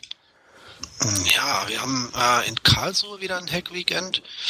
Ähm, das ist Anfang Oktober, lass mich mal gucken, irgendwie 6. oder sowas. Habe ich gleich. Äh, ja, 5. 6. Oktober, also Freitagabend geht's los mit Drinks in der Kneipe und dann Samstag, Sonntag, der 5. und 6. Oktober hier in Karlsruhe bei der Geofabrik. Und äh, ja, das ist ein Standard Hack-Weekend, so wie immer. Ja, trifft man sich und man hat vielleicht entweder schon was vor, was man basteln will, oder man lässt sich inspirieren oder babbelt einfach nur mit den anderen, hält sie vom Arbeiten ab, isst Pizza und dann fährt man wieder heim. Diese Hack-Weekends, die sind nicht so, wenn die Amerikaner sowas machen, dann machen die mal Coding-Sprints. Bei denen geht das zur Sache, da wird vorher genau aufgeschrieben, wer was, wie, wo und so. Und das ist ulkigerweise, man würde ja normalerweise von den Deutschen erwarten, dass die immer so äh, alles generalstabsmäßig wollen. Aber bei uns ist die Tradition da eigentlich eher so wie bei den Engländern. Man trifft sich mal und Hauptsache man hat eine gute Zeit. Und äh, ja, da kann also jeder kommen, der irgendwie sich im entferntesten als OSM-Hacker bezeichnen würde. Sei es um an eigenen Projekten zu basteln oder ein bisschen was vorzustellen den anderen. Oder einfach nur einen Austausch zu suchen.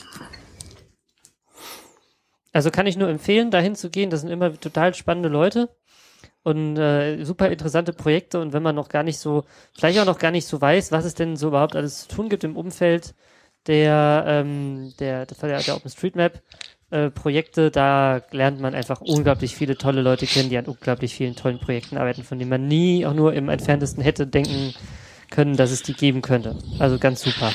Na gut, ist natürlich nie gewährleistet, wer jetzt gerade konkret alles kommt.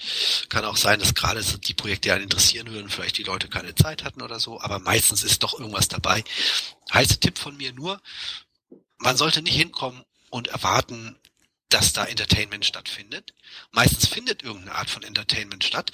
Man sollte sich aber irgendeine Art, irgendein kleines Projekt vornehmen. Man sollte sagen, ich versuche mal auf dem Hackweekend das und das zu programmieren. Und meistens kommt man dann am Ende gar nicht dazu, weil man so viel andere interessante Sachen nebenher gemacht hat. Aber es ist immer gut, wenn man so ein Fallback hat, dass man sagen kann, jetzt ist gerade irgendwie niemand da, mit dem ich was besprechen kann oder will, oder die sind alle ganz vertieft. Okay, dann vertiefe ich mich halt in meins. Manchmal haben wir das, dass Leute kommen, die äh, sich selber gar nichts vorgenommen haben und die dann so ein bisschen warten, dass einer kommt und sagt, hey, du kannst doch Java, kannst du mir mal hier was helfen? Und es passiert auch oft, aber natürlich keine Gewähr, dass das wirklich passiert.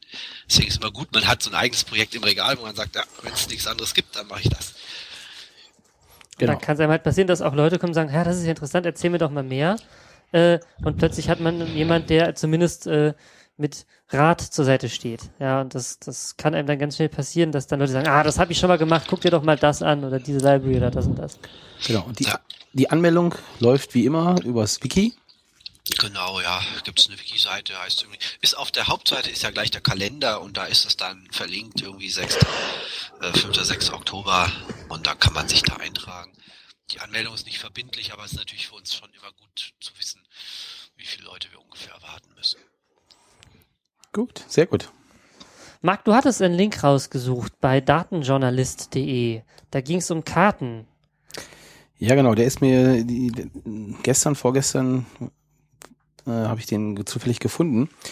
Ähm, den verlinken wir. Ähm, das ist ein Artikel, der beschreibt so ein bisschen die Situation ähm, im Verlagswesen, sprich Zeitungen, Zeitschriften.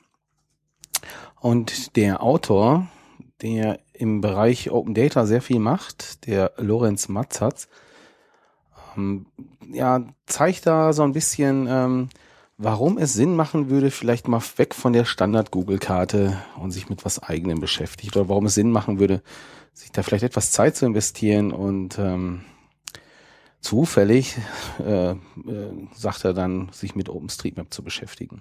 Naja, er sagt halt, also zumindest lese ich den Artikel so, zunächst mal, dass Karten mehr sind als Google Maps. Also vor allem mehr als die Standardstraßenkarte. Ich meine, für uns, die im OSM-Umfeld tätig sind, ist das eigentlich, ja, wir wissen das. Ja, wir kennen mindestens zwei Ansichten, nämlich die im Editor und dann noch die auf OpenStreetMap.org und normalerweise kennt man auch Google Maps, also kennt man schon drei verschiedene Karten und hat vielleicht auch schon festgestellt, dass sich die einigen für die einen Sachen besser eignen und die anderen für die anderen. Das scheint aber bei den Leuten, die sich nicht so viel damit beschäftigen, also beispielsweise Journalisten, halt nicht mehr so bekannt zu sein. Die nehmen halt Google Maps in den Hintergrund und malen da ihre drei Punkte drauf, wenn es hochkommt und das war's. Und was er halt betont, ist, dass man mit Karten ja viel mehr machen kann, dass Karten hochkomprimiertes Format sind, um Informationen und zwar auch gezielt bestimmte Informationen zu vermitteln. Wo sind Dinge, wie weit sind sie voneinander entfernt und so. Was weiß ich, wo ist was passiert, wo sind interessante Punkte.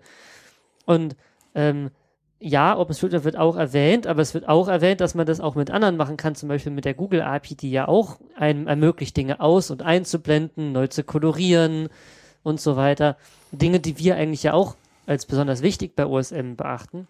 Aber es geht halt allgemein darum, dass Karten mehr sind als das, was Google Maps ist und dass die Leute das langsam zu verlernen scheinen. Genau. Also ich äh, fand ihn einen sehr zusammenfassenden, netten Bericht. Könnt ihr euch ja mal durchlesen. Ja, ansonsten gibt's eine kleine Sache, die auch während des State of the Map äh, veröffentlicht wurde. Und zwar gibt's einen neuen Club. Bist du denn Clubmitglied? Äh, ich habe gar keine Ahnung, wovon du Und sprichst. zwar, äh, es gibt den Map Club. Und was ist das? Der Map Club ähm, ist eine neue Idee von Steve Coast, dem Gründer des Projektes, des OpenStreetMap-Projektes. Ähm, das heißt, die Seite tauchte irgendwie auf. Ich weiß gar nicht, wer sie wo berichtet wurde. Ähm, dann hatte der Steve traditionell ja hält er die Keynote am ersten Tag. Und das, da hat er auch seinen Webclub so, so nebenbei erwähnt. Und äh, ja, ansonsten, wenn du das äh, mal da drauf gehst, auf die, auf die Webseite, da steht halt nur so hier äh, Mapper, Fragezeichen, äh, komm in den Club. Und das klingt ja erstmal nach Spam. ja, Join, wobei, Casino. ja, gut, das ist schon richtig. Äh, Das, das Logo sieht so ein bisschen aus, so, hm, ja. Ähm, und ich habe gedacht, das ist auch ein kleines Experiment und habe mich dann jetzt mal angemeldet. Oben rechts sehe ich ein, ein Einkaufskorb mit einem Dollar, äh, null Dollars daneben. Genau, no das products in the shopping cart. ja genau, das Ganze ist nämlich nicht umsonst. Er möchte gerne äh, etwas Geld haben. Er hat das verglichen ähm, mit äh, den äh, Geocachern. Mhm. Wenn du Geocacher bist, da gibt's ja auch eine Company, Mhm. das Ganze organisiert, Groundspeak. Und die nehmen auch 20 Dollar, glaube ich, im Jahr ähm, Mitgliedsgebühr, damit du die Webseite halt noch besser benutzen kannst. Und so ähnlich vergleicht er das hier. Ähm, er, seine Idee ist, ich gründe hier einen Club und dann kann ich was für die Mapper, also für die, für die Clubmitglieder organisieren. Und als erstes äh, angedacht ist eine Mailingliste. Das heißt, es ist quasi eine geschlossene Mailingliste für Clubmitglieder, äh, wo man als normales Membermitglied für vier Dollar im Monat ähm, Zugriff drauf hat. Mhm. Ja. Also ich habe mich da jetzt mal angemeldet. Und hast vier Dollar bezahlt. Ab vier Dollar, denke ich, bezahlt. Ja, das ging über PayPal. Was denn? Äh, das Ganze habe ich. um zu schauen, was da los ist, oder? Ja, natürlich, ich wollte wissen. Ja, natürlich. Das ist, weißt du, ke- kennst du eine verschlossene Tür, da willst du rein irgendwie gucken. da habe ich gedacht, komm, die vier Dollar. Vielleicht Ähm, ist ja. das das Geschäftsmodell. Ja, ja, äh, genau das habe ich mir auch gedacht. Ähm, aber für vier Dollar habe ich gedacht, ja, da müssen schon sehr, sehr viele vier Dollar bezahlen. Und das, naja, gut. Ähm, ich war dann angemeldet, das hat mich dann schon etwas überrascht. Also ich habe mich gestern an, an, Abend angemeldet und habe die, kennt ihr das auch, wenn ihr eine Rechnung kriegt vor eurem Zahnarzt und da steht 157 drauf, dann weißt du, du bist der 157. Patient dieses Jahr gewesen oder die, Ja. die die Rechnung erstellt hat. So ist es hier, glaube ich, auch. Äh, Ich habe die Rechnungsnummer 94 bekommen. Dann ist aber, dann ist aber schlecht, wenn der einfach der Zahnarzt einfach nur hochzählt. Warum? Na, weil man Rechnungsnummer nie bei, bei 1 beginnt. Dann denkt sich der erste Kunde nämlich, er ist der Beta-Kunde. Da fängst du einfach bei 2750 an und dann denkt er sich, boah, geil, haben die Erfahrung. Also ich würde bei 94 anfangen. ja, ich weiß ja schon von mindestens ein anderes Mitglied. Also er ist äh, bei Darfst 93. aber nicht sagen, weil es bestimmt, da hast bestimmte Geheimhaltungsvereinbarung. Nein, das ist doch du, du, auf der auf dieser Clubseite steht ja noch nicht mal, wer das eigentlich betreibt. Also wenn du das nicht Ah. wüsstest.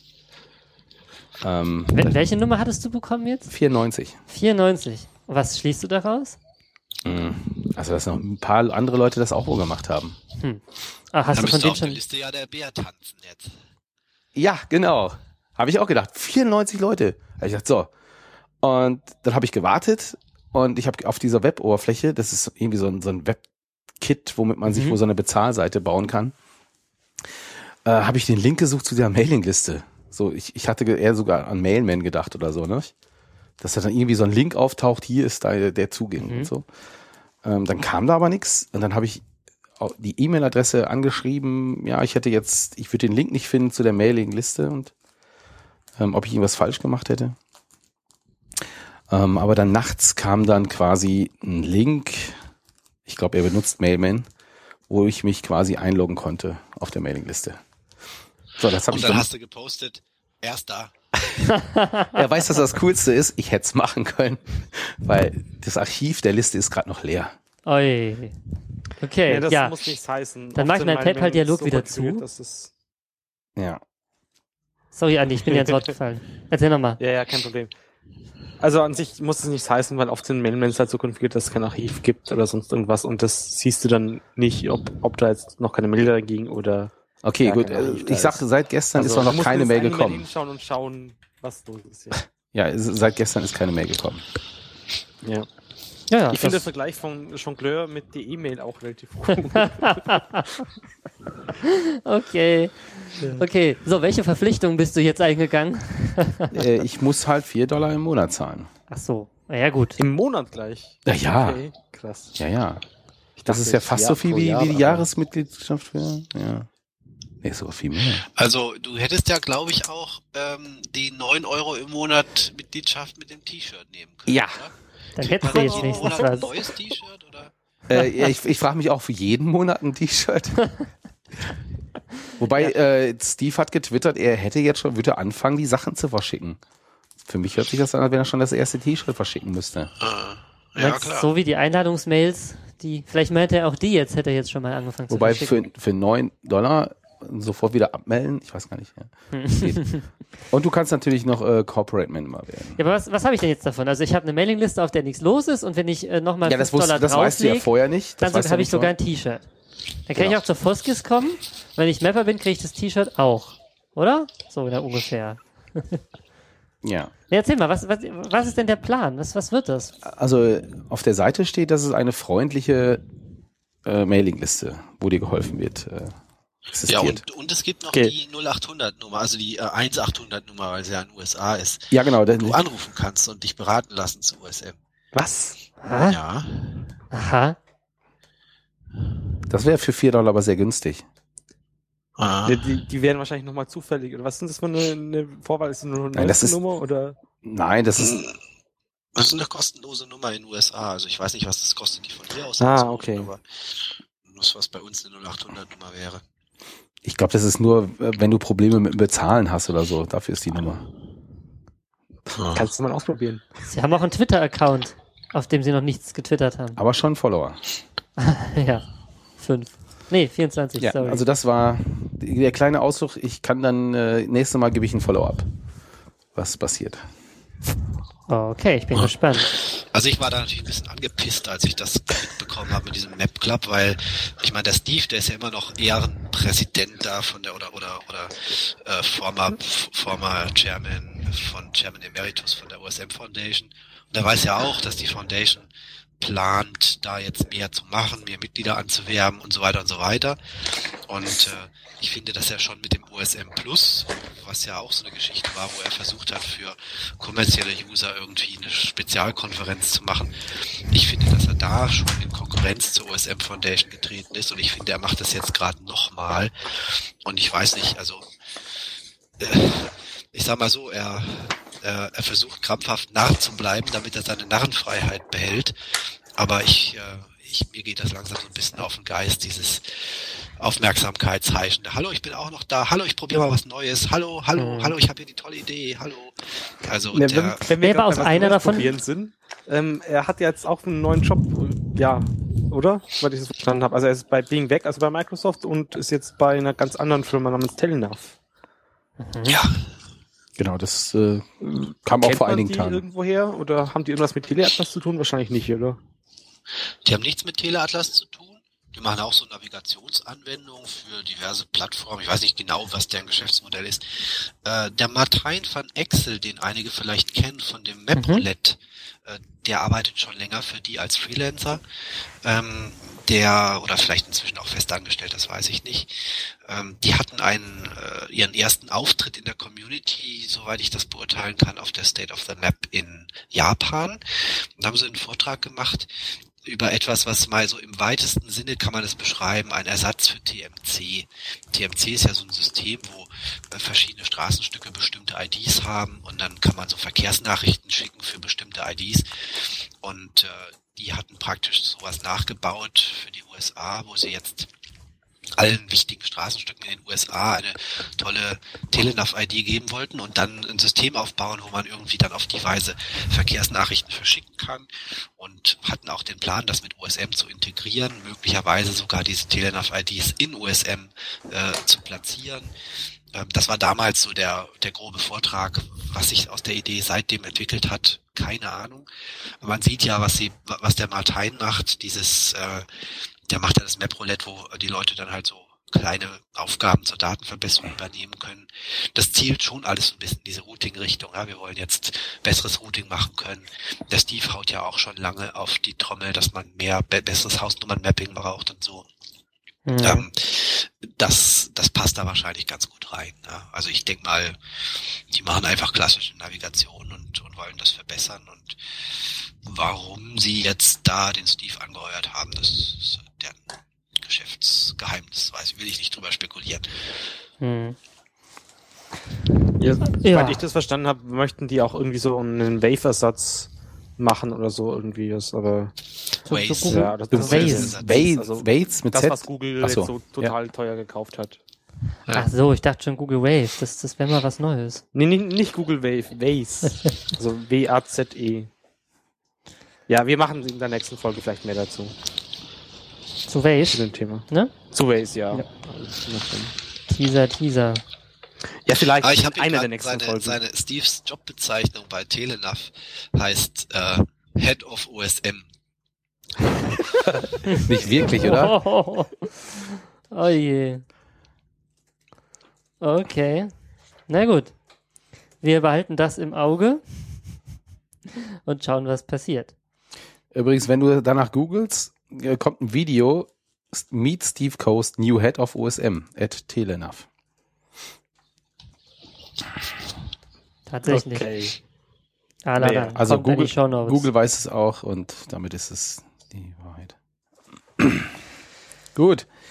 Ihr habt in München eine Mapping-Party gemacht. Ist das richtig? Ja, das hatte ich das letzte Mal angekündigt und ähm, ich wollte eigentlich mehr so, so erzählen, wie, also so eine Art How-To geben ähm, oder erzählen, wie es wir gemacht haben. Ähm, also das Erste, was man erzählen muss, ist, dass wir leider eine Terminkollision hatten. Also das, was ich ursprünglich als Treffpunkt vorgeschlagen habe, war nicht so ganz verfügbar, wie es ursprünglich geplant war. Deswegen haben wir es nicht mehr so ganz groß beworben und deswegen finden wir wahrscheinlich auch im Wiki nichts dazu.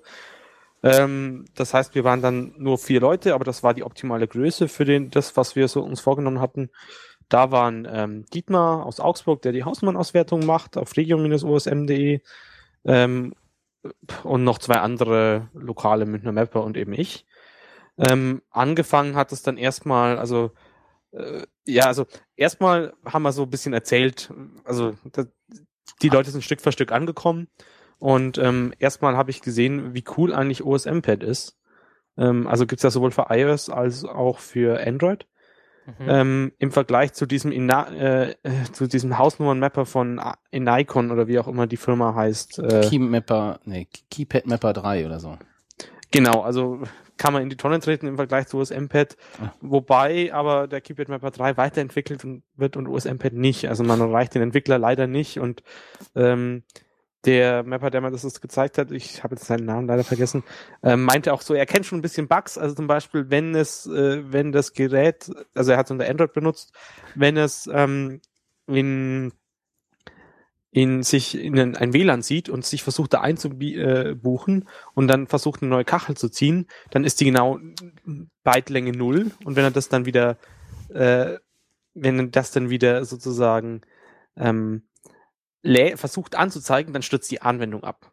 Mhm. Und in der Zwischenzeit weiß er das, er geht halt einfach in den Data Storage rein, löscht alle 0-Byte-Dateien raus und dann geht das wieder. Mhm. Ähm, aber das müsste man halt mal fixen, aber der Entwickler ist leider nicht mehr verfügbar. Also, und der also Code ist nicht offen. Der Quellcode gibt's, der App gibt's leider wohl auch nicht, ja, okay. aber naja. Mhm. Trotzdem ist eine sehr gute App, die habe ich dann eigentlich auch benutzt, wenn ich am Telefon gemappt habe. Äh, was wir eigentlich gemacht haben, ist, ähm, also womit wir uns dann die nächste Stunde beschäftigt haben. Wir haben uns halt so einen Teil von einer Karte ausgesucht, den wir jetzt angehen wollten. Und äh, haben dann, ich glaube, zum Level 17 ähm, von der Hausnummer-Auswertungskarte in Fullscreen, da hatte ich noch irgendwie so ein bisschen äh, am, am Webcode äh, rummanipuliert, dass man schön Fullscreen-Karten ausdrucken konnte. ähm, mit dem Address Layer von, äh, also No Address und dem Has Address Layer von Pole, Hm? Simon Pole. Das heißt, äh, jedes Haus äh, hat dann irgendwie war entweder rot umrandet oder grün umrandet. Und das Schöne an dem Address Layer ist halt, dass er auch ähm, Häuser grün einzeichnet, bei dem ein Hausnummernot drauf ist. Das heißt, also das hast du ja in, in, in JOSM zum Beispiel Mhm. nicht, wenn du den passenden Stil einlässt, weil einfach weil mit Map CSS kannst du nicht solche Abfragen machen. Äh, hat aber auch den Nachteil, dass dass man sich manchmal nicht ins Boxern lesen lässt, also so eine riesige Büroanlage, die dann nur eine Hausnummer hat. Die kann dann theoretisch auch mal mehr Hausnummern haben, da muss man halt dann hinfahren und nochmal genauer anschauen. Aber das fällt dann eben mit der Hausnummernauswertung aus auf. Also wenn man halt eine Liste von der von der Stadt oder sowas hat, wo, wo drin steht, welche Hausnummern denn alles verfügbar sind, ähm, das da fällt es halt dann wieder auf. Aber so für fürs Einteilen ist es gar nicht so schlecht. Mhm. Sehr interessant. Ähm, Ich glaube vor allem interessant für die Kölner, weil da hatte mich jemand angeschrieben und gefragt, wie man denn eine Mapping-Party oder das Hausnummern-Mappen organisieren könnte.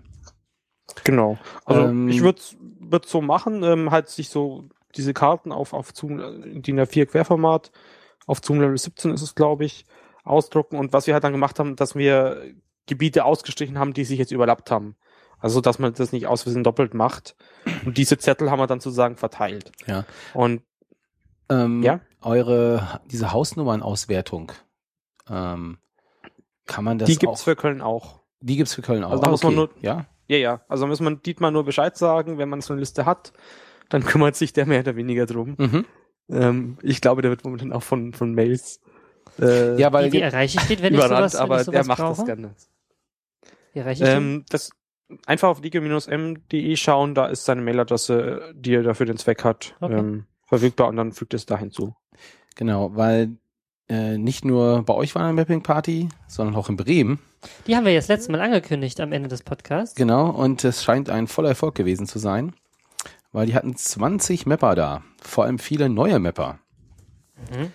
Und äh, der, die Organisation, sag ich mal, äh, hat geschrieben, dass sie jetzt äh, 1460 neue Hausnummern hätten. Also, Frederik, hattest du nicht auch mal einen Artikel geschrieben, jeder sollte 1000 Hausnummern? Oder wie war das?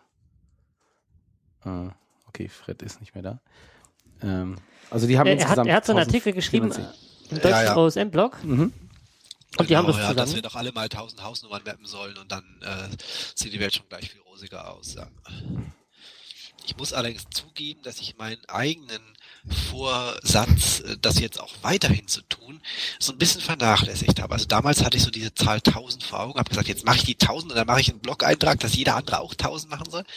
Und ich habe schon danach noch ab und zu meine Hausnummer gemappt, aber bei weitem nicht mehr mit der Intensität. Also das muss ich vielleicht doch mal wieder Wo, wo stehst du gerade? Oder? Also bei den Geocachern, die, die haben ja auch immer, die, die counten sich ja auch immer gegenseitig, nicht gefundene Logs und so. Wo stehst Ja, du bei Hausnummern? Ich, ich habe äh, keine Statistik. Ich, ich habe ein Skript, was diese Statistik ausrechnet. Ähm, das wollte ich immer mal irgendwie, äh, habe ich mir gedacht, ich kann es vielleicht dem Pascal unterjubeln, Website, weil das da gut hinpassen würde, wo Mapper halt ihre eigenen Stats angucken. Aber der Pascal, der ist ja gerade auch so ein kleines bisschen, sag ich mal, sein Enthusiasmus gedämpft wegen dieser Diskussion neulich auf der Mailingliste, wo die Leute immer gesagt haben, hier unsere Privatsphäre und so weiter. Das muss man ignorieren. Ja, genau. Also man kann, natürlich, man soll denen zuhören und alles möglich, klar, aber man soll nicht da sein, ich hoffe nicht, dass er deswegen gerade weniger macht. Er hat bestimmt ganz andere coole Sachen vor. Wahrscheinlich, ja. Ja, ja, ja. Also das kriegen wir bestimmt in einer oder anderen Form, äh, so ein schönes Lebenszeit-Hausnummer-Dings.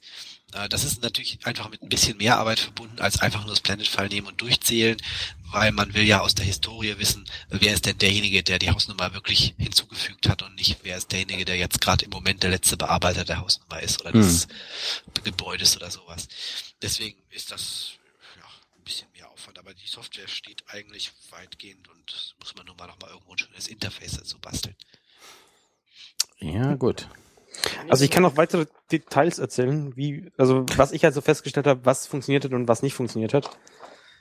Also das erste, was ich so festgestellt habe, ist, also ich hatte jetzt diese zwei DIN A4 Seiten und irgendwie hatten gesagt, okay, wir treffen uns in zwei Stunden später wieder.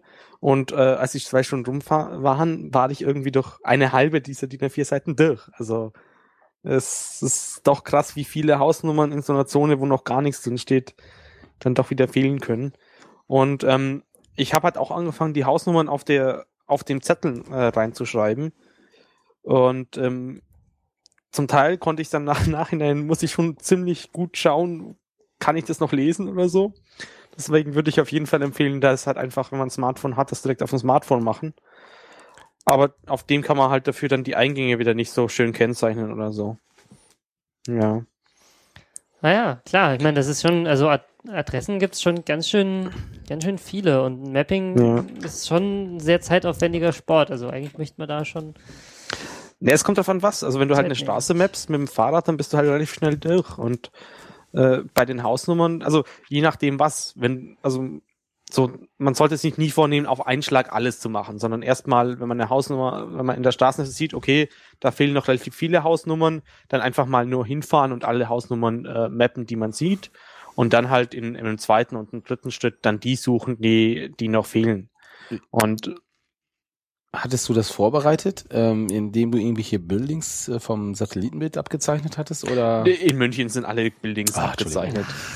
Also. Natürlich. Okay, also in der Innenstadt. Voraussetzung ist halt besser, die Buildings Für diese alle da. Variante ist es eben so zu machen, ja. Ja. Wenn noch keine Buildings da sind, dann kann man sich ja eh äh, mit, mit diesen Nummern bereichen, die dann mappen. Also dieses Interpolation-Dings da. Wobei, also ich finde ja, wenn du Hausnummern maps, äh, vor allem auch wichtig, ähm, weil die Häuser, gerade in Großstädten, die sind doch meistens ein Dach, du erkennst nicht, wie viele Häuser es wirklich sind. Also Na, diese Trennung, finde ich, äh, die kannst du dann vor Ort musst, oder musst du vor Ort machen. nee, also das erkennt man sätzeweise relativ gut. Also die meisten waren getrennt, bis auf Aha. Einzelfälle. Gut. Ähm, da musste ich die Trennung dann einzeichnen und das ging halt dann äh, in der gedruckten Karte einfach besser als jetzt in, der in den Kacheln von der Smartphone-App. Ähm, aber was halt die, was halt die Probleme macht, sind diese Hinterhäuser. Also da musst du dann wieder, du siehst sie halt auf der Karte und jetzt weißt du aber nicht, okay, wozu gehören die? Also da habe ich zum Beispiel so einen, einen Fall, ähm, da in der Nähe der Augustenstraße, Kreuzung Gabelsberger, da hast du halt irgendwie drei Häuser hintereinander und es stellt sich raus, das ist alles dieselbe Hausnummer. Mhm. Also halt, das ist halt ein erstes Rückgebäude und zweites Rückgebäude, aber das ist nicht wie an einer anderen Stelle wieder dann die 950a oder die 950b oder Mhm. Aber trotzdem verschiedene Eingänge, oder? Nee, alles dasselbe Eingang Ah, okay. und du musst halt dann durch so eine Durchfahrt, die ins Haus integriert ist, äh, einmal durchlaufen oder zweimal, Mhm. je nachdem. Und das ist halt das Zeitaufwendige. Also wenn du, ich habe dann äh, beim an, anderen Teil habe ich dann einfach mit dem Fahrrad durchgefahren und das ging halt viel, viel schneller. Aber du weißt dann halt auch nicht, wo, was diese Gebäude in den Blöcken sozusagen für eine Hausnummer haben. Ja. Und dann hast du noch so Hausnummern, die nur von, von bis angegeben sind. Äh, Das ist halt auch die Frage, wie trägst du die denn ein? Also, ich glaube, da muss ich nochmal hingehen und nochmal genauer nachschauen, ob, ob ich da irgendwo die Trennung, Ja. Trennung finden kann. Hm. Und dann, also noch was anderes ähm, bei der Auswertung von Dietmar. Ähm, also der, der macht im Prinzip dreimal die Auswertung momentan. Einmal für die gesamte Stadt, einmal für die Stadtteile und dann für die einzelnen Du Bezirke. redest jetzt noch für, jetzt von äh, regiosm.de, ne? Jetzt wieder, genau. Mhm. Ähm, und man übersieht die Bezirksauswertung relativ äh, stark, weil das ist halt einfach eine alphabetische Liste und selbst so ein Stadtteil ist eigentlich zu viel, um ihn einfach mal abzuhandeln. Und äh, da einfach weiter nach unten scrollen in dieser Dropdown-Box ähm, und da gibt's dann die, ja, die kleineren Auswertungen, wo dann nicht so viele Straßen drauf sind. Mhm. Das Blöde aktuell ist halt nur noch, dass so lange Straßen, also wie in München zum Beispiel die Schleißheimer Straße, die halt irgendwie bei 1 anfängt und bei der Hausnummer 400 aufhört, in diesen einzelnen Stadtteilen überall auftauchen, weil sie halt überall schneiden. Mhm. Und ja, da kann ich halt empfehlen, wenn jemand im Vorfeld Lust hat, die einfach mal abzuhandeln. Da brauchst du ja nur Ja, zweieinhalb das- Straßen und hast deine tausend Hausnummern. ja. Ja, Pi Ja. mal Daumen, aber Ja. es ist, dauert halt auch seine Zeit. Also es sind halt doch ein paar Kilometer Ja, ja, schon und klar. also das habe ich dann halt auch mit dem Fahrrad gemacht und dann halt immer geschaut, okay, dann, dann was ist denn hier eine gerade Hausnummer? Äh, ah, okay, die muss ich als nächstes suchen und dann bin ich halt wieder 100 Meter, 200 Meter gefahren, bis ich es dann, bis ich dann hatte. In Zwischenzeit hat er auch eingebaut, dass man sich äh, nach äh, gerade und ungerade Hausnummern extra sortieren kann, so dass man einen getrennten Mhm. Block hat, ähm, wo man es dann direkt schauen kann. Ja. Also ich hatte dann einfach die Hausnummernliste da und habe dann jede Hausnummer, die ich gefunden habe, auch durchgestrichen. Und das ist, war irgendwie schon ein ganz nettes haptisches Erlebnis. Das glaube ich dir, das ist gut. Sich das Ja. gut anfühlt. Ähm, was man auf jeden Fall auch mitnehmen sollte, ist so ein Klemmbrett. Mhm. Also das hilft dann doch relativ viel. Und hatten eigentlich auch alle dabei, bis auf ich. Also ich musste dann halt so einen Block nehmen. Das war aber peinlich. Äh, ja, ja. Ja, ich hatte sowas nicht da und naja. Kann man nichts machen. Also wenn man eine Mapping-Party macht, äh, am besten so eine Runde Klemmbretter vom Sportverein oder so ausleihen, damit dann die neuen Mapper äh, auch es einfacher haben. Das könnten man ja gut im OSM-Shop reinstellen, ne? Das stimmt. Habe ich auch schon gesucht und keine passende gefunden. Aber müsste ich wahrscheinlich einfach nur härter suchen. Das zertifizierte OSM-Klemmbrett. Mhm. Ja, Mhm. klar, ich meine, da steht hinten drauf Vermessung. Achtung, wichtig. Dann stellen auch keine mehr Fragen. Und wenn dich einer fragt, was machst du, dann sagst du, sehen Sie nicht? Vermessung, ich bin wichtig. Ja? Also seltsamerweise hat mir niemand Fragen gestellt, was ich hier mache, obwohl ich extra so eine Handvoll Flyer dabei hatte oder so. ja ich glaube, das ist Äh, auch was aber- anderes, wo du das machst. Ja, also in, in Ja. also nicht, wenn du irgendwo in einem städtischen Umfeld bist, da ist man gewohnt, dass Leute merkwürdige Sachen machen den ganzen Tag. Ja, wenn ich hier vor die Haustür gehe, dann sagt mein Nachbar, oh, hast heute nichts zu tun, ja, dann sage ich doch, ich gehe hier rum und mach, ne, und dann, dann, dann fragen halt gleich alle, oh, hast gesehen, der Kerl ist schon wieder draußen unterwegs und macht irgendwie was. Ja, da kennt man sich halt und wirst morgens dann angesprochen beim Bäcker, hey, was hast du da gestern gemacht? Ne? Ja. Ja. Achso, was man auch noch erzählen kann, Hausnummern äh, mit Buchstaben hinten dran werden, ohne Leerzeichen und klein geschrieben. Äh, ja. Ich, ich wollte mich gerade fragen, habt ihr die erste Stunde dafür gebraucht, um euch zu einigen, wie ihr das eintragt? Nö, Dietmar hat gesagt, das macht er momentan so, ob man das ändern soll. Ich meinte dann, ja nö, das passt schon. Okay. Weil er eben Frederik- auch bemängelt, wenn, Ja. wenn der Hausnummer groß geschrieben ist, dass der Buchstaben sozusagen. Was, was meinst du zum Hausnummern-Taggen? Wie, wie, ist, wie wird getaggt? Also da gab es ja schon einige Diskussionen und äh, Ach, ich weiß nicht, ich, äh, es geht meistens um die Frage, macht man jetzt diese Associated Street Relation oder nicht. ja. Ich äh, selber finde die nicht so prickelnd. Ich möchte lieber, dass die Hausnummern atomar sind und ganz einfach zu, für, für jedermann zu bearbeiten, ohne dass man jetzt Relations-Memberships auflösen muss.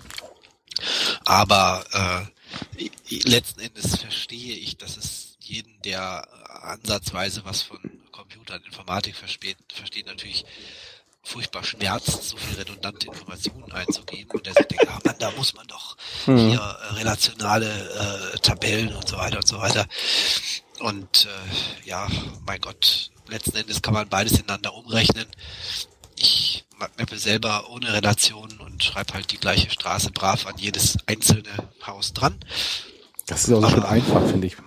Bei Ja, Copy wenn and jemand Paste und so. anders Ja. das anders machen will, dann Ja, fahre ich dem das also auch nicht an Karten. Also ich mache es auch so, Hausnummern und Straße, äh, entweder halt als Note, je nachdem, oder halt ans Gebäude. Ich, also ich mache beides, je nachdem, was mir besser gefällt, gerade in dem Moment. Ähm, also äh, und es gibt ja dieses, dieses Hausnummern-Mapping-Tool für JOSM, wo man dann einfach ein Haus markiert äh, auf Karte oder ein Haus, also ein Building äh, äh, gleich Yes äh, mit Fläche äh, oder eben ein Node markiert, K drückt, sagt, das ist die Straße und die fängt hier an und äh, wenn ich das nächste Mal das Tool auf, also hat so einen Schieberegler von minus zwei bis plus zwei und kann dann eben zum Beispiel auf plus zwei setzen und dann kann man einfach alle Gebäude, die schon da sind, nacheinander anklicken, K bestätigen, K Mhm. bestätigen Mhm. und dann hat man so schnell eine, eine Ding manuell gemappt, wenn man es jetzt auf dem Papier stehen hatte. Äh, ansonsten, also ich habe die, die äh, Hausnummern, die ich mit OSM-Pad gemappt habe, direkt das OSM-File einfach in Schossen geladen, nochmal korrigiert, soweit es gepasst hat und dann hochgeladen. Äh, der andere Mapper hat das eigentlich nur als, hat sich dann, hat das nicht so gemacht, er hat sein Android-Telefon genommen, nebenhin gelegt und dann mit Potlatch auf der Webseite die Hausnummer nochmal Hm, manuell okay. übertragen. Also jeden, jeden das seine sozusagen. Gut, und ihr plant demnächst die nächste Mapping-Party. Dann Ja, das, es kam der Vorschlag, dass man das doch bitte stadtteilorientiert macht und dass man sich da halt Stück für Stück das Zeug vornimmt und nicht so eine große für ganz München oder so in der Richtung. Und Mhm. ich denke, das wird halt jetzt an den einzelnen Wochenenden, wo die Leute Zeit haben, noch ein bisschen laufen. Gut. Dann haben wir es doch mit den, äh, mit den mit allen. Mapping-Partys. Oh je, ich bin schon fast eingeschlafen.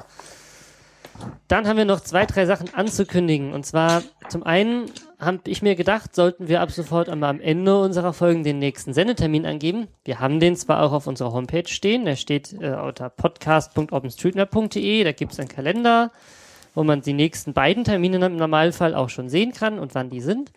Aber ich denke, wir könnten das auch sagen, insbesondere da sich für das nächste Mal eine Änderung ergibt. Und zwar senden wir ja sonst immer ab 21 Uhr. Und ähm, weil wir inzwischen das alles viel schneller aufgesetzt kriegen und wissen, wie das, wie der Hase läuft und wie das alles geht, haben wir uns entschieden, unseren Sendetermin auf 20.15 Uhr vorzuverlegen. Das heißt, ab nächsten Mittwoch, den 2. Oktober, das ist unser nächster Sendetermin, wenn Nein, wir nicht schon nächsten Mittwoch, sondern um, ab Mittwoch, ab dem den 2. nächsten- Oktober, genau. unserem nächsten Sendetermin, werden wir schon um 20.15 Uhr live sein. Und ähm, werden mal gucken, wie das geht. Und wenn das gut klappt für uns, dann machen wir das ab sofort so. Dann für uns bedeutet es einfach gute Stunde früher daheim sein am Ende, gute Stunde früher fertig sein und ja, vielleicht auch noch wacher und munterer zu sein. So, das wollte ich eigentlich nur ankündigen, damit ihr uns auch nicht äh, verpasst, wenn wir wieder live senden. Und dann gucke ich kurz auf die Liste. Haben wir noch was anzukündigen? Ja, klar, der obligatorische Hinweis, dass wir ganz dringend interessiert sind an Hörerfragen. Ähm, wahrscheinlich nerven wir euch schon damit, aber äh, da müsst ihr jetzt durch. Wir wünschen uns, dass ihr auf audioboo.com FM. .fm geht und dort uns einen kurzen, äh, eine eure Frage stellt, auch gerne länger als Audio eine Frage stellen, einfach auf Aufnahme drücken und ins Mikro babbeln und dann als Tag Radio OSM angeben und dann kriegen wir das mit, spielen im nächsten Podcast eure Hörerfrage ein und beantworten sie dann auch live. Und das ist total toll und ihr werdet berühmt und außerdem wird eure Frage beantwortet und wir freuen uns drüber. Unseren Podcast macht es interessanter. Es freut natürlich dann auch euch Hörer. Und ja, wir würden uns, äh, wir wären sehr happy, wenn ihr das machen würdet. Ansonsten würde ich Wir sagen, nehmen natürlich auch, Ah. wir nehmen natürlich auch äh, Audiokommentare per E-Mail entgegen, falls ihr so dieses irgendwas gegen das Web zu Null Zeug habt. Gerne auch in müsst halt freien auch Formaten. selber aufnehmen. Ja. ja. Opus ist am coolsten. Opus ist cool. Wir haben keinen Opus-Stream, ist vorhin auch schon angemeckert worden. Ja, doch, wir haben einen. Ein Stream bei Xenim. Wir Ja. haben Opus als Download-Format, aber nicht als Stream-Format. Doch, doch, doch. Okay, das klären wir bis zum nächsten Mal, sagen euch Bescheid und wünschen euch noch eine gute Nacht und auf Wiederhören. bis bald. Tschüss. Oh, tschüss. Ciao.